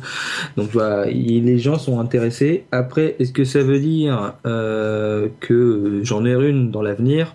Ça, je peux pas prononcer. Mais oui, ça va exploser. Je pense que tout, tout objet. Ah, je pense que ma Madame est venue dire quelques quelques mots à Unchi, non? Euh, non, non, c'était pas pour moi, excusez-moi. Ah, j'ai, d'accord. euh, coupé le micro. Euh... bah, tu, tu salueras madame. Euh, ouais, non, mais c'est vrai que, bon, je pense qu'il y a deux éléments dans, dans notre conversation. Euh, d'une part, est-ce que les smartwatches sont cool? Et ça, on en a beaucoup discuté. Euh, moi, j'ai dit plusieurs fois que j'étais pas convaincu. Et à mon sens, euh, le, c'est pas un échec d'Apple, mais ils ont pas réussi à étendre le marché des smartwatches à des gens qui justement n'étaient pas intéressés par les montres ou par les montres connectées. Ils n'ont pas énormément réussi à l'étendre. Ils en ont vendu correctement, mais bon, c'est pas l'explosion comme on l'avait vu euh, avec d'autres produits qui, qui donnaient une, une sorte de comment dire de vision du futur. Là je pense qu'ils n'ont pas réussi à concrétiser cette vision. Euh, mais au-delà de ça je crois que clairement 2015 a effectivement été euh, l'année enfin euh, pas l'année des smartwatches c'est pas le gros sujet mais c'est une année enfin les smartwatches sont l'un des sujets qui a été hyper hyper important quoi. C'est clair que l'arrivée d'Apple sur le marché a mis un coup de projecteur dessus tout le monde est en train de s'y mettre. Les constructeurs classiques sont aussi en train de s'intéresser au truc, voir ce qu'ils peuvent ou ne peuvent pas faire. Euh, donc euh, oui, les, les smartwatches, euh, clairement un des gros sujets de, de 2015. Je crois qu'il est difficile de ne pas de, de ne pas l'évoquer, quoi. Pour finir ma pensée. Ah pardon, excuse-moi, je croyais que t'avais fini. Non, non, j'ai pas fini, mais de toute façon, il y avait madame qui riait à côté, donc c'était pas possible. D'accord. donc il n'y a pas de problème, Patrick, t'es extrêmement bien meublé. Non, je pense qu'au final, la, la, l'Apple Watch première version, c'est un peu euh, l'iPhone 1. C'est-à-dire qu'il y a eu le premier iPhone, on a tous été plus ou moins contents, mais au final, celui qui a vraiment, au niveau des iPhones, euh, fait en sorte que tout le monde s'est mis dessus, c'est le 3. Voilà. Et je pense que la, les smartwatches, c'est le même processus. C'est-à-dire que c'est un produit, effectivement, ils ont connecté le truc, mais euh, on verra vraiment euh, toutes ces possibilités l'année prochaine ou encore l'année d'après. C'est marrant, moi, moi, c'est pas du tout comme ça que je le vois en fait. Euh, je sais qu'il y a beaucoup de gens qui font la comparaison, et c'est vrai que souvent les premiers produits euh, de de la première génération d'Apple, ils ont des gros soucis, euh, ils font des grosses, euh, des gros compromis, et du coup ils ont des des problèmes clairs, et on dit ouais c'est une version 1, c'est pour ça que ceci et cela, mais généralement pour ces produits-là, euh, que ce soit l'iPhone, l'iPad, euh, le MacBook Air, euh, etc. Il y a plusieurs produits comme ça chez Apple. Moi, en tout cas, mon impression, c'est que on voyait quelque chose qui allait plus loin que les euh, les comment dire les limitations du produit. Pour la smartwatch, je vois pas ce qu'il y a plus loin. Je vois pas ce qu'il y a. Enfin, pour l'iPhone, c'était clair. On était tous les gens qui comprenaient quelque chose mis à part peut-être euh, les des gens qui connaissaient pas grand-chose à la téléphonie mobile visiblement comme euh, bah, Nokia, Sony Ericsson, euh, BlackBerry, tous ces gens-là qui étaient pas très spécialistes du domaine. Enfin, nous tous les geeks, on voyait dans l'iPhone euh, une, une révolution du marché des mobiles. Pareil avec l'iPad, quand on a commencé à mettre les mains dessus, on a compris ce que ça apportait par rapport au, au aux anciens produits comparables, euh, etc., etc. Je pourrais donner d'autres exemples, mais sur les smartwatches, sur la la la, la montre Apple, moi je vois, je comprends cette idée. Oui, c'est un produit version 1 machin, mais je vois pas ce que ça donnera de mieux avec un produit version 2. Alors oui, plus d'autonomie, plus de finesse, mais pff, je vois pas ce que ça apportera. Du coup, euh, je sais pas, je me retourne vers Alexandre et je comprends pourquoi les gens qui apprécient ces produits les apprécient. Je vois l'utilité que ça peut avoir, mais je vois pas comment ça pourra tout à coup convaincre des Alors. gens qui ne sont pas clients. Parce que pour c'est- on est dans, la, dans le marché de la montre, on est dans le marché du bijou. On n'est pas dans le marché d'un équipement électronique. Non, mais bien sûr, C'est mais c'est même ça la marché, question. c'est-à-dire que, mais euh, mais, mais c'est ça la la- question. Est-ce qu'on va réussir à convaincre les gens qui sont pas intéressés par ce marché de tout à coup se tourner vers ce marché? Tu vois, c'est ça le, le grand pari. La plupart des gens n'utilisent pas de montre aujourd'hui. Euh, le, le grand pari, c'est de leur montrer une utilité, un intérêt ou un, une beauté à ce truc pour qu'ils se mettent à en acheter alors qu'ils n'en achetaient pas avant. J'achète une montre parce que je la trouve belle, parce que j'aime bien son design, parce que voilà. Mais c'est pas forcément celle du voisin. Ça, aujourd'hui. Non, mais c'est bête, mais c'est ça. C'est un, la, la montre est un bijou. C'est-à-dire, c'est quelque Non, chose qu'on va mettre en valeur. Aujourd'hui, les smartwatches, si, euh, elle est de l'égout, dans l'égout qu'elles qu'elles veulent, mais je veux une montre qui soit pleinement fonctionnelle avec mon iPhone. J'ai qu'un seul modèle. Oui, je peux changer le, le bracelet, on est d'accord. Mais au final, bah, elle est que carrée. Donc, donc pour toi, le, le- la, la, l'importance dans les prochaines versions de, de montres, ça sera différents modèles, c'est ça? Oui, plus D'accord. différents Alex- modèles. On veut- Mais, mais donc, toi, tu Ouais. achèterais une montre. euh, bon, euh, ok, on, on- a compris, Alexandre. Toi, tu, tu souscris à cette vision aussi? En fait, je pense qu'il faut différencier euh, d'une part les utilisateurs de montres et les non utilisateurs de montres. Les utilisateurs de montres, comme je l'ai dit avant, tous les, grands horlogers suisses sont en train de s'y mettre. Enfin, toute l'horlogerie est en train de se de, de tout comme le blockchain, ils sont tous en train de regarder du côté des smartwatches. Et à terme, bientôt, il y aura y aura plus le choix. Quand tu achèteras une montre, ça sera forcément une, smartwatch. Et il faudra que tu choisisses ta crèmerie entre Android Wear et, et euh, WatchOS. Après, il y a les non utilisateurs de montres actuellement. Qu'est-ce qui pourra, qu'est-ce qui faire qu'ils vont tendre vers une smartwatch? Bah Là, ça va être l'utilisation de produits, de, un peu comme Google Now, quand il y aura Siri vraiment proactif qui va, se lancer, parce que ça, c'est toujours agréable quand on a un rendez-vous de savoir, euh, tout, comme ce que propose Google Now actuellement, d'avoir directement sur sa montre, bah, faudrait que vous partiez dans 5 minutes pour arriver à l'heure de votre rendez-vous, ou euh, votre colis vient d'être livré chez vous. Enfin voilà, toutes ces informations euh, pertinentes directement sur la montre. Ça, pour moi, c'est ce qui m'a apporté une réelle plus-value. Parce que c'était Google Now, parce que j'avais tous les services Google, et euh, c'est en ça que c'est vraiment devenu indispensable pour moi. Et je pense qu'une bonne démonstration à des personnes pas forcément euh, pro-montre, ça peut l'étendre vers, euh, l'achat d'une smartwatch. Hmm, D'accord. C'est sûr que si tout à coup les assistants personnels deviennent tellement intelligents qu'ils réussissent à nous faire, à nous fournir des services vraiment intéressants par la smartwatch, peut-être, peut-être. Moi, je me dis toujours, euh, je- j'ai quand même, je l'ai quand même sur le téléphone aussi, mais Ah, mais c'est pénible, c'est pénible de sortir le smartphone à chaque fois. Ou quand tu es dans la rue, euh, bon, euh, je suis, je viens, je viens de, je viens de province. Euh, Quand je, suis, quand je suis à Paris, bon, je suis, je suis pas toujours serein de sortir mon smartphone, euh, tout ça. Et je Je suis bien, confirme. je suis bien content d'avoir mon itinéraire sur ma montre. Ça m'évite d'avoir le smartphone comme ça aux yeux, à la vue de tout le monde. Avec, enfin voilà. Euh, donc, euh, enfin, c'est c'est des petits, c'est des, c'est des petits cas d'usage. Alors, en effet, pris individuellement comme ça, ça fait rigoler. euh, ouais, bon, savoir qu'il faut partir cinq minutes avant ou pas, ça, ça peut, ça peut faire rigoler. Mais mis tout bout à bout, eh ben pour moi, ça, ça m'apportait vraiment quelque chose.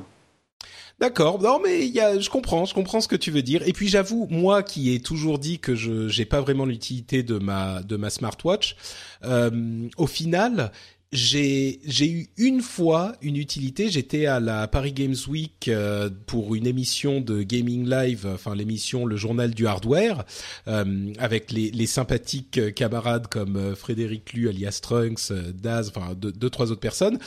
Et pendant l'émission, qui a été un petit peu longue, qui a duré deux heures, j'avais pris ma montre, euh, ma, ma- ma smartwatch, enfin mon Apple Watch, pour voir ce que ça donnerait. Et dans ce contexte où on était à la caméra et je voulais pas trop sortir mon téléphone et avoir l'air de celui qui, qui a rien à faire de ce dont les gens parlent, j'avais la montre, elle m'a un petit peu servi, donc je peux voir comment, par extension, dans un meeting. Maintenant, c'est vrai que j'en ai plus trop des meetings. Donc, euh, enfin, si les meetings, c'est avec moi en caleçon sur le canapé. Donc, euh, ça va. Je peux avoir euh, sortir mon téléphone pour m'interrompre moi-même.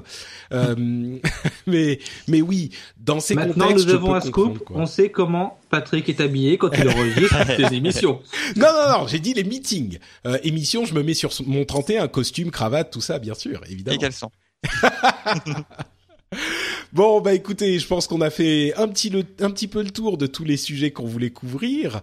Euh, Est-ce que, avant de se quitter, vous avez des, des endroits sur Internet, des coins d'Internet où on peut vous retrouver, où vous produisez des trucs? Je, je sais que euh, Mika, c'est le cas, donc je vais te laisser parler en dernier. Euh, Alexandre, euh, d'abord, peut-être? Oh là, vous pourrez pas me retrouver euh, beaucoup. Euh. Sur, sur LinkedIn, euh, allez, euh, sur LinkedIn, pourquoi pas? On le cite, on le cite rarement dans. Donc Alex Pli, voilà, tout simplement. A-L-E-X-P-L-I, voilà. Super. Euh, merci Alex. Aouchi Moi, euh, sur Twitter, tout simplement. Et c'est quoi ton compte Twitter Arrobase Aunchi underscore Oshova. Ouais, je, te laisserai, je te laisse le mettre dans les notes de l'émission. ok, je vais essayer. Bon, A-U-N-S-H-I O-S-H-O-V-A-H. T'as oublié le underscore entre les deux. Ah oui, non, mais, mais, mais- mais bien sûr, underscore. Super, merci Aunchi. Et Mika Alors, moi, donc, soit en audio sur NipSource, l'émission open source de, du réseau Nipcast, où tu as le plaisir d'a- d'avoir à chaque fois Benoît Curdy en général, Exactement. et Michael, euh, euh, Michael Side, euh, Side. Euh, également sur Twitter, donc Dupo underscore, donc le trait du 8 pour les, les euh, et, et ORG, ça fait dupo.org. Et où est-ce qu'on peut me retrouver d'autres? Ah oui, sur mon framework, j'ai quand même un framework euh, PHP open source depuis 2009, euh, mkframework.com. Et, je- et sur SmartDats, euh, bah justement, Unshi, toi qui es papa aussi depuis peu, j'ai- également eu un, un petit il y, a, il y a quelques semaines, donc euh, je dors pas beaucoup non plus. Euh, SmartDads, c'est pour les papas, les papas connectés. Super. Euh, bah écoute, juste un, un, un lieu commun pour tout ça, donc ton compte Twitter, tu peux le rappeler? Dupo, D-U-P-O-T, underscore, donc le, le trait du 8, O-R-G. Ça fait dupo.org. Oh, Il faut arrêter de tourner autour du pot. Oh, pas mal, pas mal. Là, on peut plus l'oublier. Super. Bah, merci beaucoup, Mika. Merci beaucoup à tous les trois. Euh, Merci à toi, Patrick. D'avoir, euh, de m'avoir aidé à conclure dignement cette année euh, 2015. Et j'espère que l'année 2016 sera encore meilleure. À vrai dire, je n'en ai aucun doute. Merci à vous tous. Merci à tous les auditeurs. Et à très vite. Ciao, ciao. Ciao. Ciao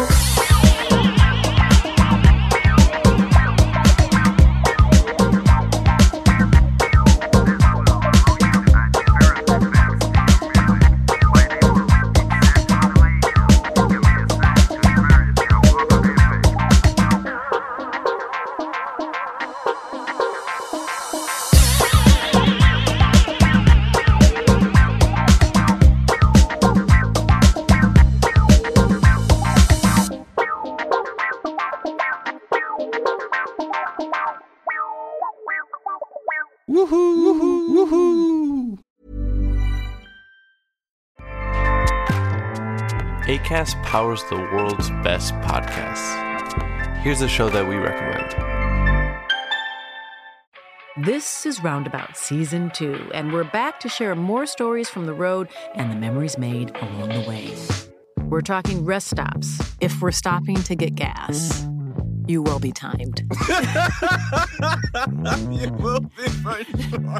Misguided plans, I grew up in the city, so I have like, you know, a healthy fear of real extreme darkness. this was like wilderness. a lot of laughs, Y'all weird, but you, yeah, you, you were different. Like you were real different, bro. I can't really put my finger on it. and so much more. Just goes to show that unexpected things sometimes are the best when it comes to a road trip. Roundabout Season 2, presented by Nissan, is live now with new episodes rolling out every Thursday. Listen and subscribe wherever you get your podcasts.